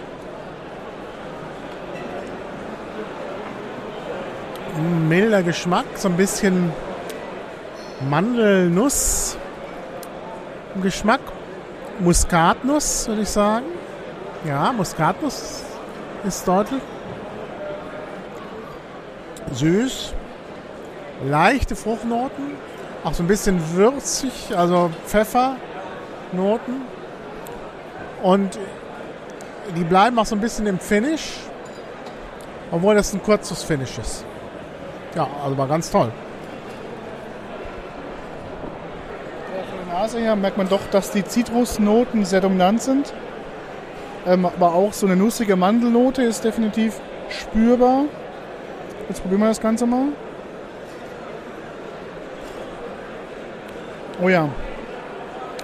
Am Anfang kommt eine sehr starke Süße, die aber dann eingefangen wird von einer starken Fruchtnote mit ähm, ganz leckeren Aromen. Wie gesagt, Mandel, Ingwer spürt man. Das ist eine leichte Schärfe durchs Ingwer.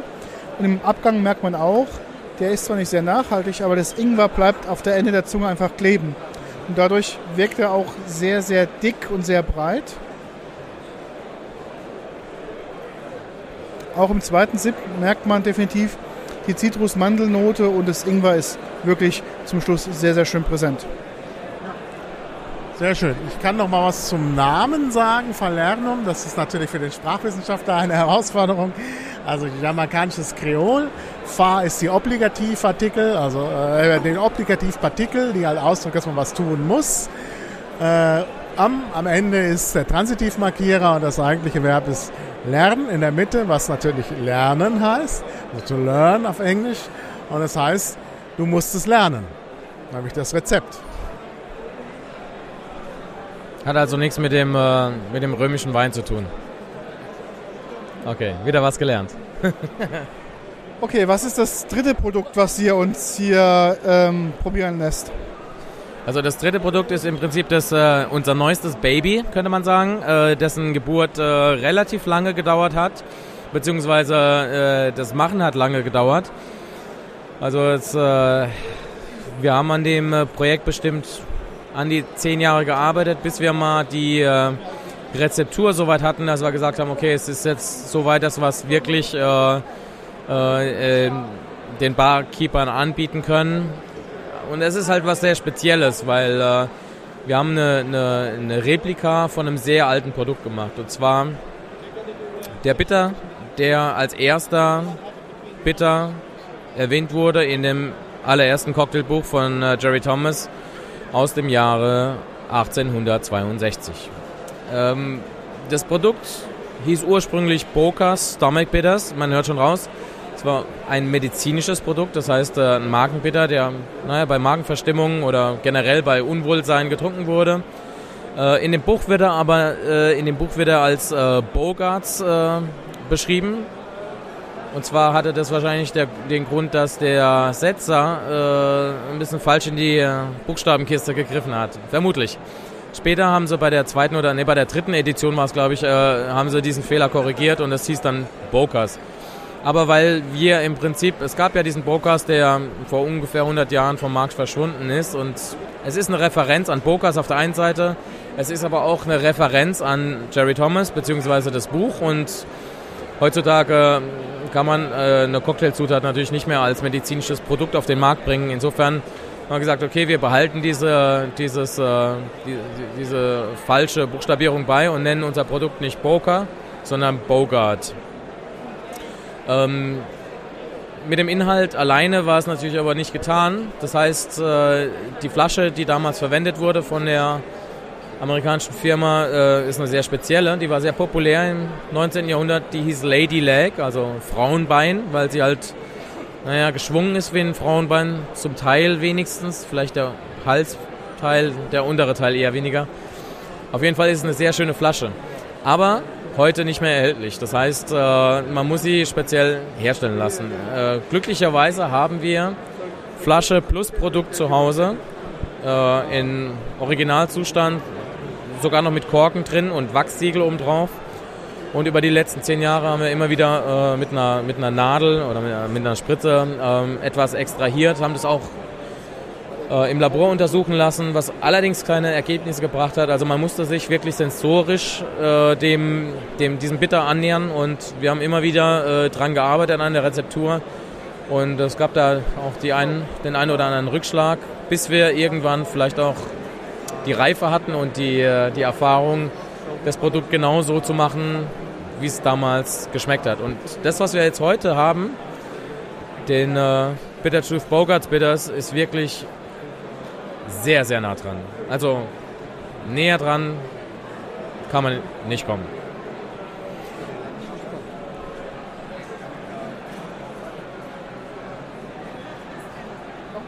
Ja, mach rein, komm.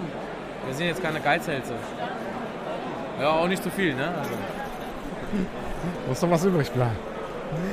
Ja, also ganz dunkel. Also dunkel Bernstein, aber sogar noch dunkler eigentlich. Geht ins Schwarze. Also hat schon was Medizinisches vom Aussehen. Hm, der Geruch ist aber sehr fein. Also da ist die Medizinnote nicht so. Bisschen würzig. Ja, so ein bisschen, ein bisschen nach China-Rinde ist die, ist, ist, ist in der Nase.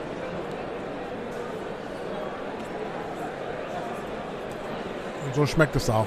Oh, das schmeckt sehr medizinisch. Oh. Wird dann immer bitterer zum Schluss. Also, also es schmeckt auf jeden Fall nach was Besonderem. Hat sogar so ein bisschen ähm, noch so eine Weihnachtsgewürznote. Also interessant und wirklich außergewöhnlich.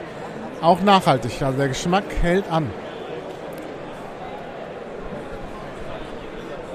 So in der Nase ist es wirklich, ähm, erinnert mich das so ein bisschen an eine Magenbitter, an einen deutschen Kräuter.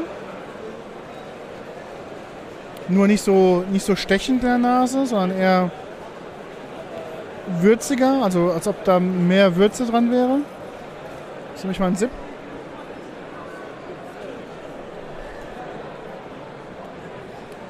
Man merkt, auf der Zungenspitze legt sich so eine gewisse Bitterheitsnote ab. Der Geschmack wandert aber dennoch nach, weiter nach hinten ans Ende. Da merkt man sehr starke Lakritznote, sehr stark ähm, Anisnote, die ich durchschmecke. Süßholz oder irgendeine Rinde ist auf jeden Fall drin, das merkt man auch ganz stark. und der Geschmack, der, der bittere Geschmack geht dann langsam in sowas Lakritziges über. Ich noch einen zweiten Sip. Auch beim zweiten Sip merkt man definitiv neben der Lakritze auch diverse Kräuter, die da äh, mitverarbeitet sind. Und im Abgang, zumindest an der Zunge bleibt er gut kleben, im Gaumen ist der Abgang eher so medium, aber auf der Zunge ist er doch sehr, sehr präsent. Vielleicht kannst du uns mal sagen, was wir da trinken und für was das am besten geeignet ist. Also wie gesagt, also es war halt äh, der erste Bitter, der offiziell erwähnt wurde, oder es war die, die, äh, die, die erste Wahl von Jerry Thomas, äh, wenn er Cocktails gemacht hat. Man muss jetzt allerdings äh, äh, wissen, dass, dass damals äh, in den 1960er Jahren der Cocktail nicht der Begriff für alle Mixgetränke generell war, sondern es war damals eine von vielen Trinkkategorien, also Mixed Drink Kategorien. Das heißt, äh, es gab den Cocktail, äh, es gab natürlich auch Punches und es gab Slings und es gab Fisses und äh, viele mehr. Und der Cocktail bestand aus einer Basisspirituose, ähm, normalerweise entweder Zucker oder einem Likör und Eis und Bitters. Und äh, im allerersten Cocktailbuch von Jerry Thomas findet man im Prinzip nur eine Handvoll, äh, also eine Handvoll Rezepte jetzt irgendwie für Cocktails. Und man, man kann ihn natürlich pur trinken, wie wir gerade festgestellt haben. Das Interessante, äh, was ich noch zufügen möchte, ist, äh, wenn man so ein bisschen wartet und der so im Mund verweilt, dann, äh, und man stellt sich so, so Cola vor, diese Cola-Aromen, dann merkt man schon, ähm, es kommt aus einer Zeit, als auch Coca-Cola erfunden wurde. Pepsi-Cola. Und äh, die hatten natürlich auch äh, ähnliche Kräuterkombinationen und äh, ähm, Ingredienzien, äh, die sie verwendet haben für, für ihre, naja, es war ja auch damals ein medizinisches Produkt. Na jedenfalls würde ich äh, den Bogarts Bitters am ehesten in äh, klassischen Cocktails sehen wie zum Beispiel dem Manhattan oder dem Old Fashioned. Am Schluss bleibt es natürlich dem äh, Barkeeper überlassen, jetzt, äh, wo er den noch mit einsetzt. Äh, äh durch die schöne dunkle Färbung äh, ist er auch sehr geeignet, um die Haare nachzufärben, wenn man mal jetzt nichts anderes zur Hand hat. und er könnte zum Beispiel auch zum Polieren von Schuhen verwendet werden. Das Zeug muss ja auch leer werden. Okay, vielen Dank. So, nachdem wir jetzt den Bitter pur probiert haben, hat uns ähm, der Alex das Ganze mal in einen fertigen Drink gemixt. Vielleicht kannst du uns ganz kurz sagen, was wir jetzt hier im Glas haben. Also, äh, wir haben jetzt äh, einen der, der Tiki Lovers Rums, den weißen, den ich nochmal für äh, den Barkonvent äh, für drei Monate in ein kleines Fässchen gepackt habe, äh, um da einfach ein bisschen so frischen Fasscharakter zu bekommen. Ähm, den haben wir als Basis äh, benutzt. Ähm, ähm, und dann ganz einfach ein bisschen Zuckersirup rein und zwei Dashes von dem Bogarts Bitters. Das Ganze auf Eis gerührt und mit einer schönen Zitronenzeste abgespritzt. ähm, naja, also mir hat er geschmeckt. Ja, was ist es denn nun? Das haben wir ja nicht aufgenommen. Das ist ein Old Fashioned, oder? Das ist ein Old, ist ein Old Fashioned Rum Cocktail, würde ich sagen.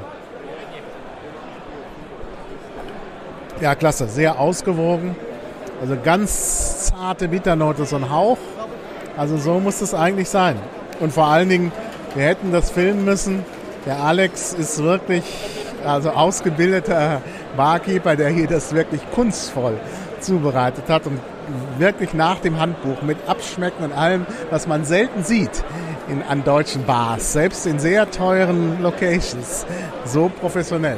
Also wirklich außergewöhnlich. Und wie gesagt, wenn man ja gleich schon beim Geruch kommt natürlich die Zitronenzeste durch und dann auch die, die Farbe, also richtig so Bernstein und im Geschmack ganz toll. Also es ist sicherlich kein leichtes Getränk, das, das schmeckt man schon, aber es hat einen ganz edlen Geschmack weil so verschiedene Noten kommen. Und die Bitternote kommt dann wieder später erst, ähm, aber ist eben ganz fein. Und das ist eigentlich das Tolle an der Sache. Also es ist wirklich ein vorbildlicher Cocktail. Ja, in der Nase schön old fashioned. Bitternote, Zitronenzeste. Sehr, sehr ausgewogen. Oh ja. Also so wie er sein muss. Die Bitternote kommt sehr schön zum Schluss, sehr elegant, nicht kratzend, sondern ist in dem Cocktail wirklich ideal eingebunden. Da merkt man jetzt gar nicht diese Schärfe der Lakritze, die ich vorhin so als pure Spirituose geschmeckt habe, ist ja quasi fast weg, aber dennoch ein Tick da, dass es also nicht ganz so langweilig wirkt auch zum Schluss. Und dadurch macht es auch eine schöne Herbe. Hm? Gefällt mir sehr, sehr gut. Ja, das äh, waren jetzt unsere Sonderentdeckungen. Ähm, wir haben ja auch äh, mitgewirkt sozusagen beim Social Media Team vom Bar äh, Konvent. Und äh, da gibt's ja auch eine Reihe von ja, kleinen Videos, wo wir auch als Interviewer ähm, dabei sind. Du hast zum Beispiel mit Martin Hudak über Kaffee gesprochen. Ja. Ich mit Malte Brusermann von Weldebräu und äh, äh, mit noch einem anderen Österreicher. Die Österreicher sind da, glaube ich, auch ziemlich gut vertreten. Ja. Dr. Robert Biernecker äh, von Kowal.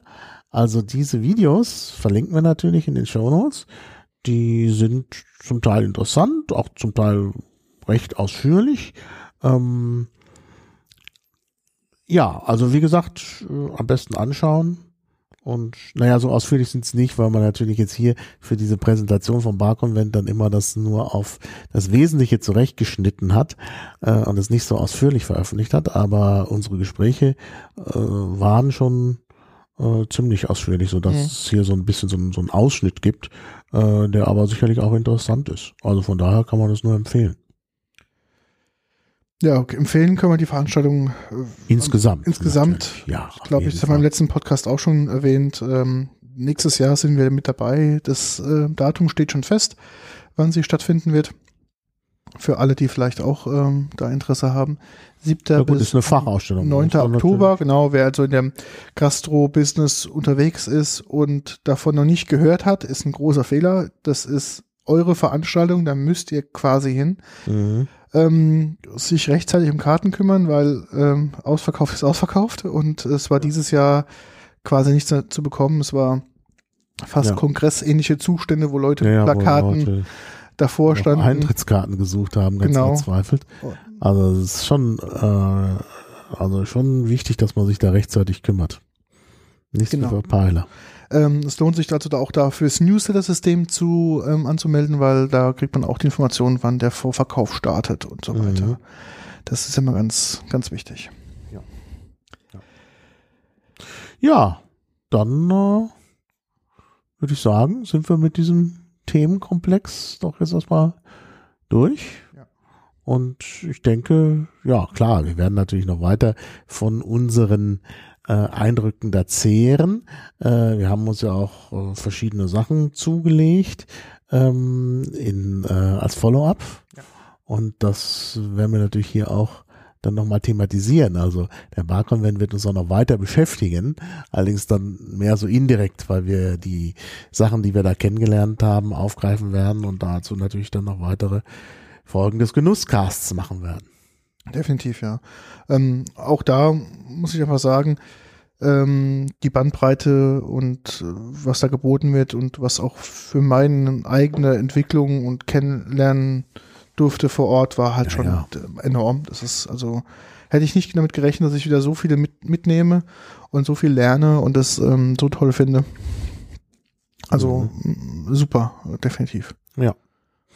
Ja, dann Würde ich sagen, ja, wünschen wir einen schönen Jahresabschluss. Richtig. Möglicherweise sieht man sich auf dem Chaos Communication Kongress. genau. Ja. Und wenn nicht, wenn dann nicht, guten Rutsch. guten Rutsch bis nächstes Jahr. Ja. Danke, bis dann. Tschüss. Tschüss.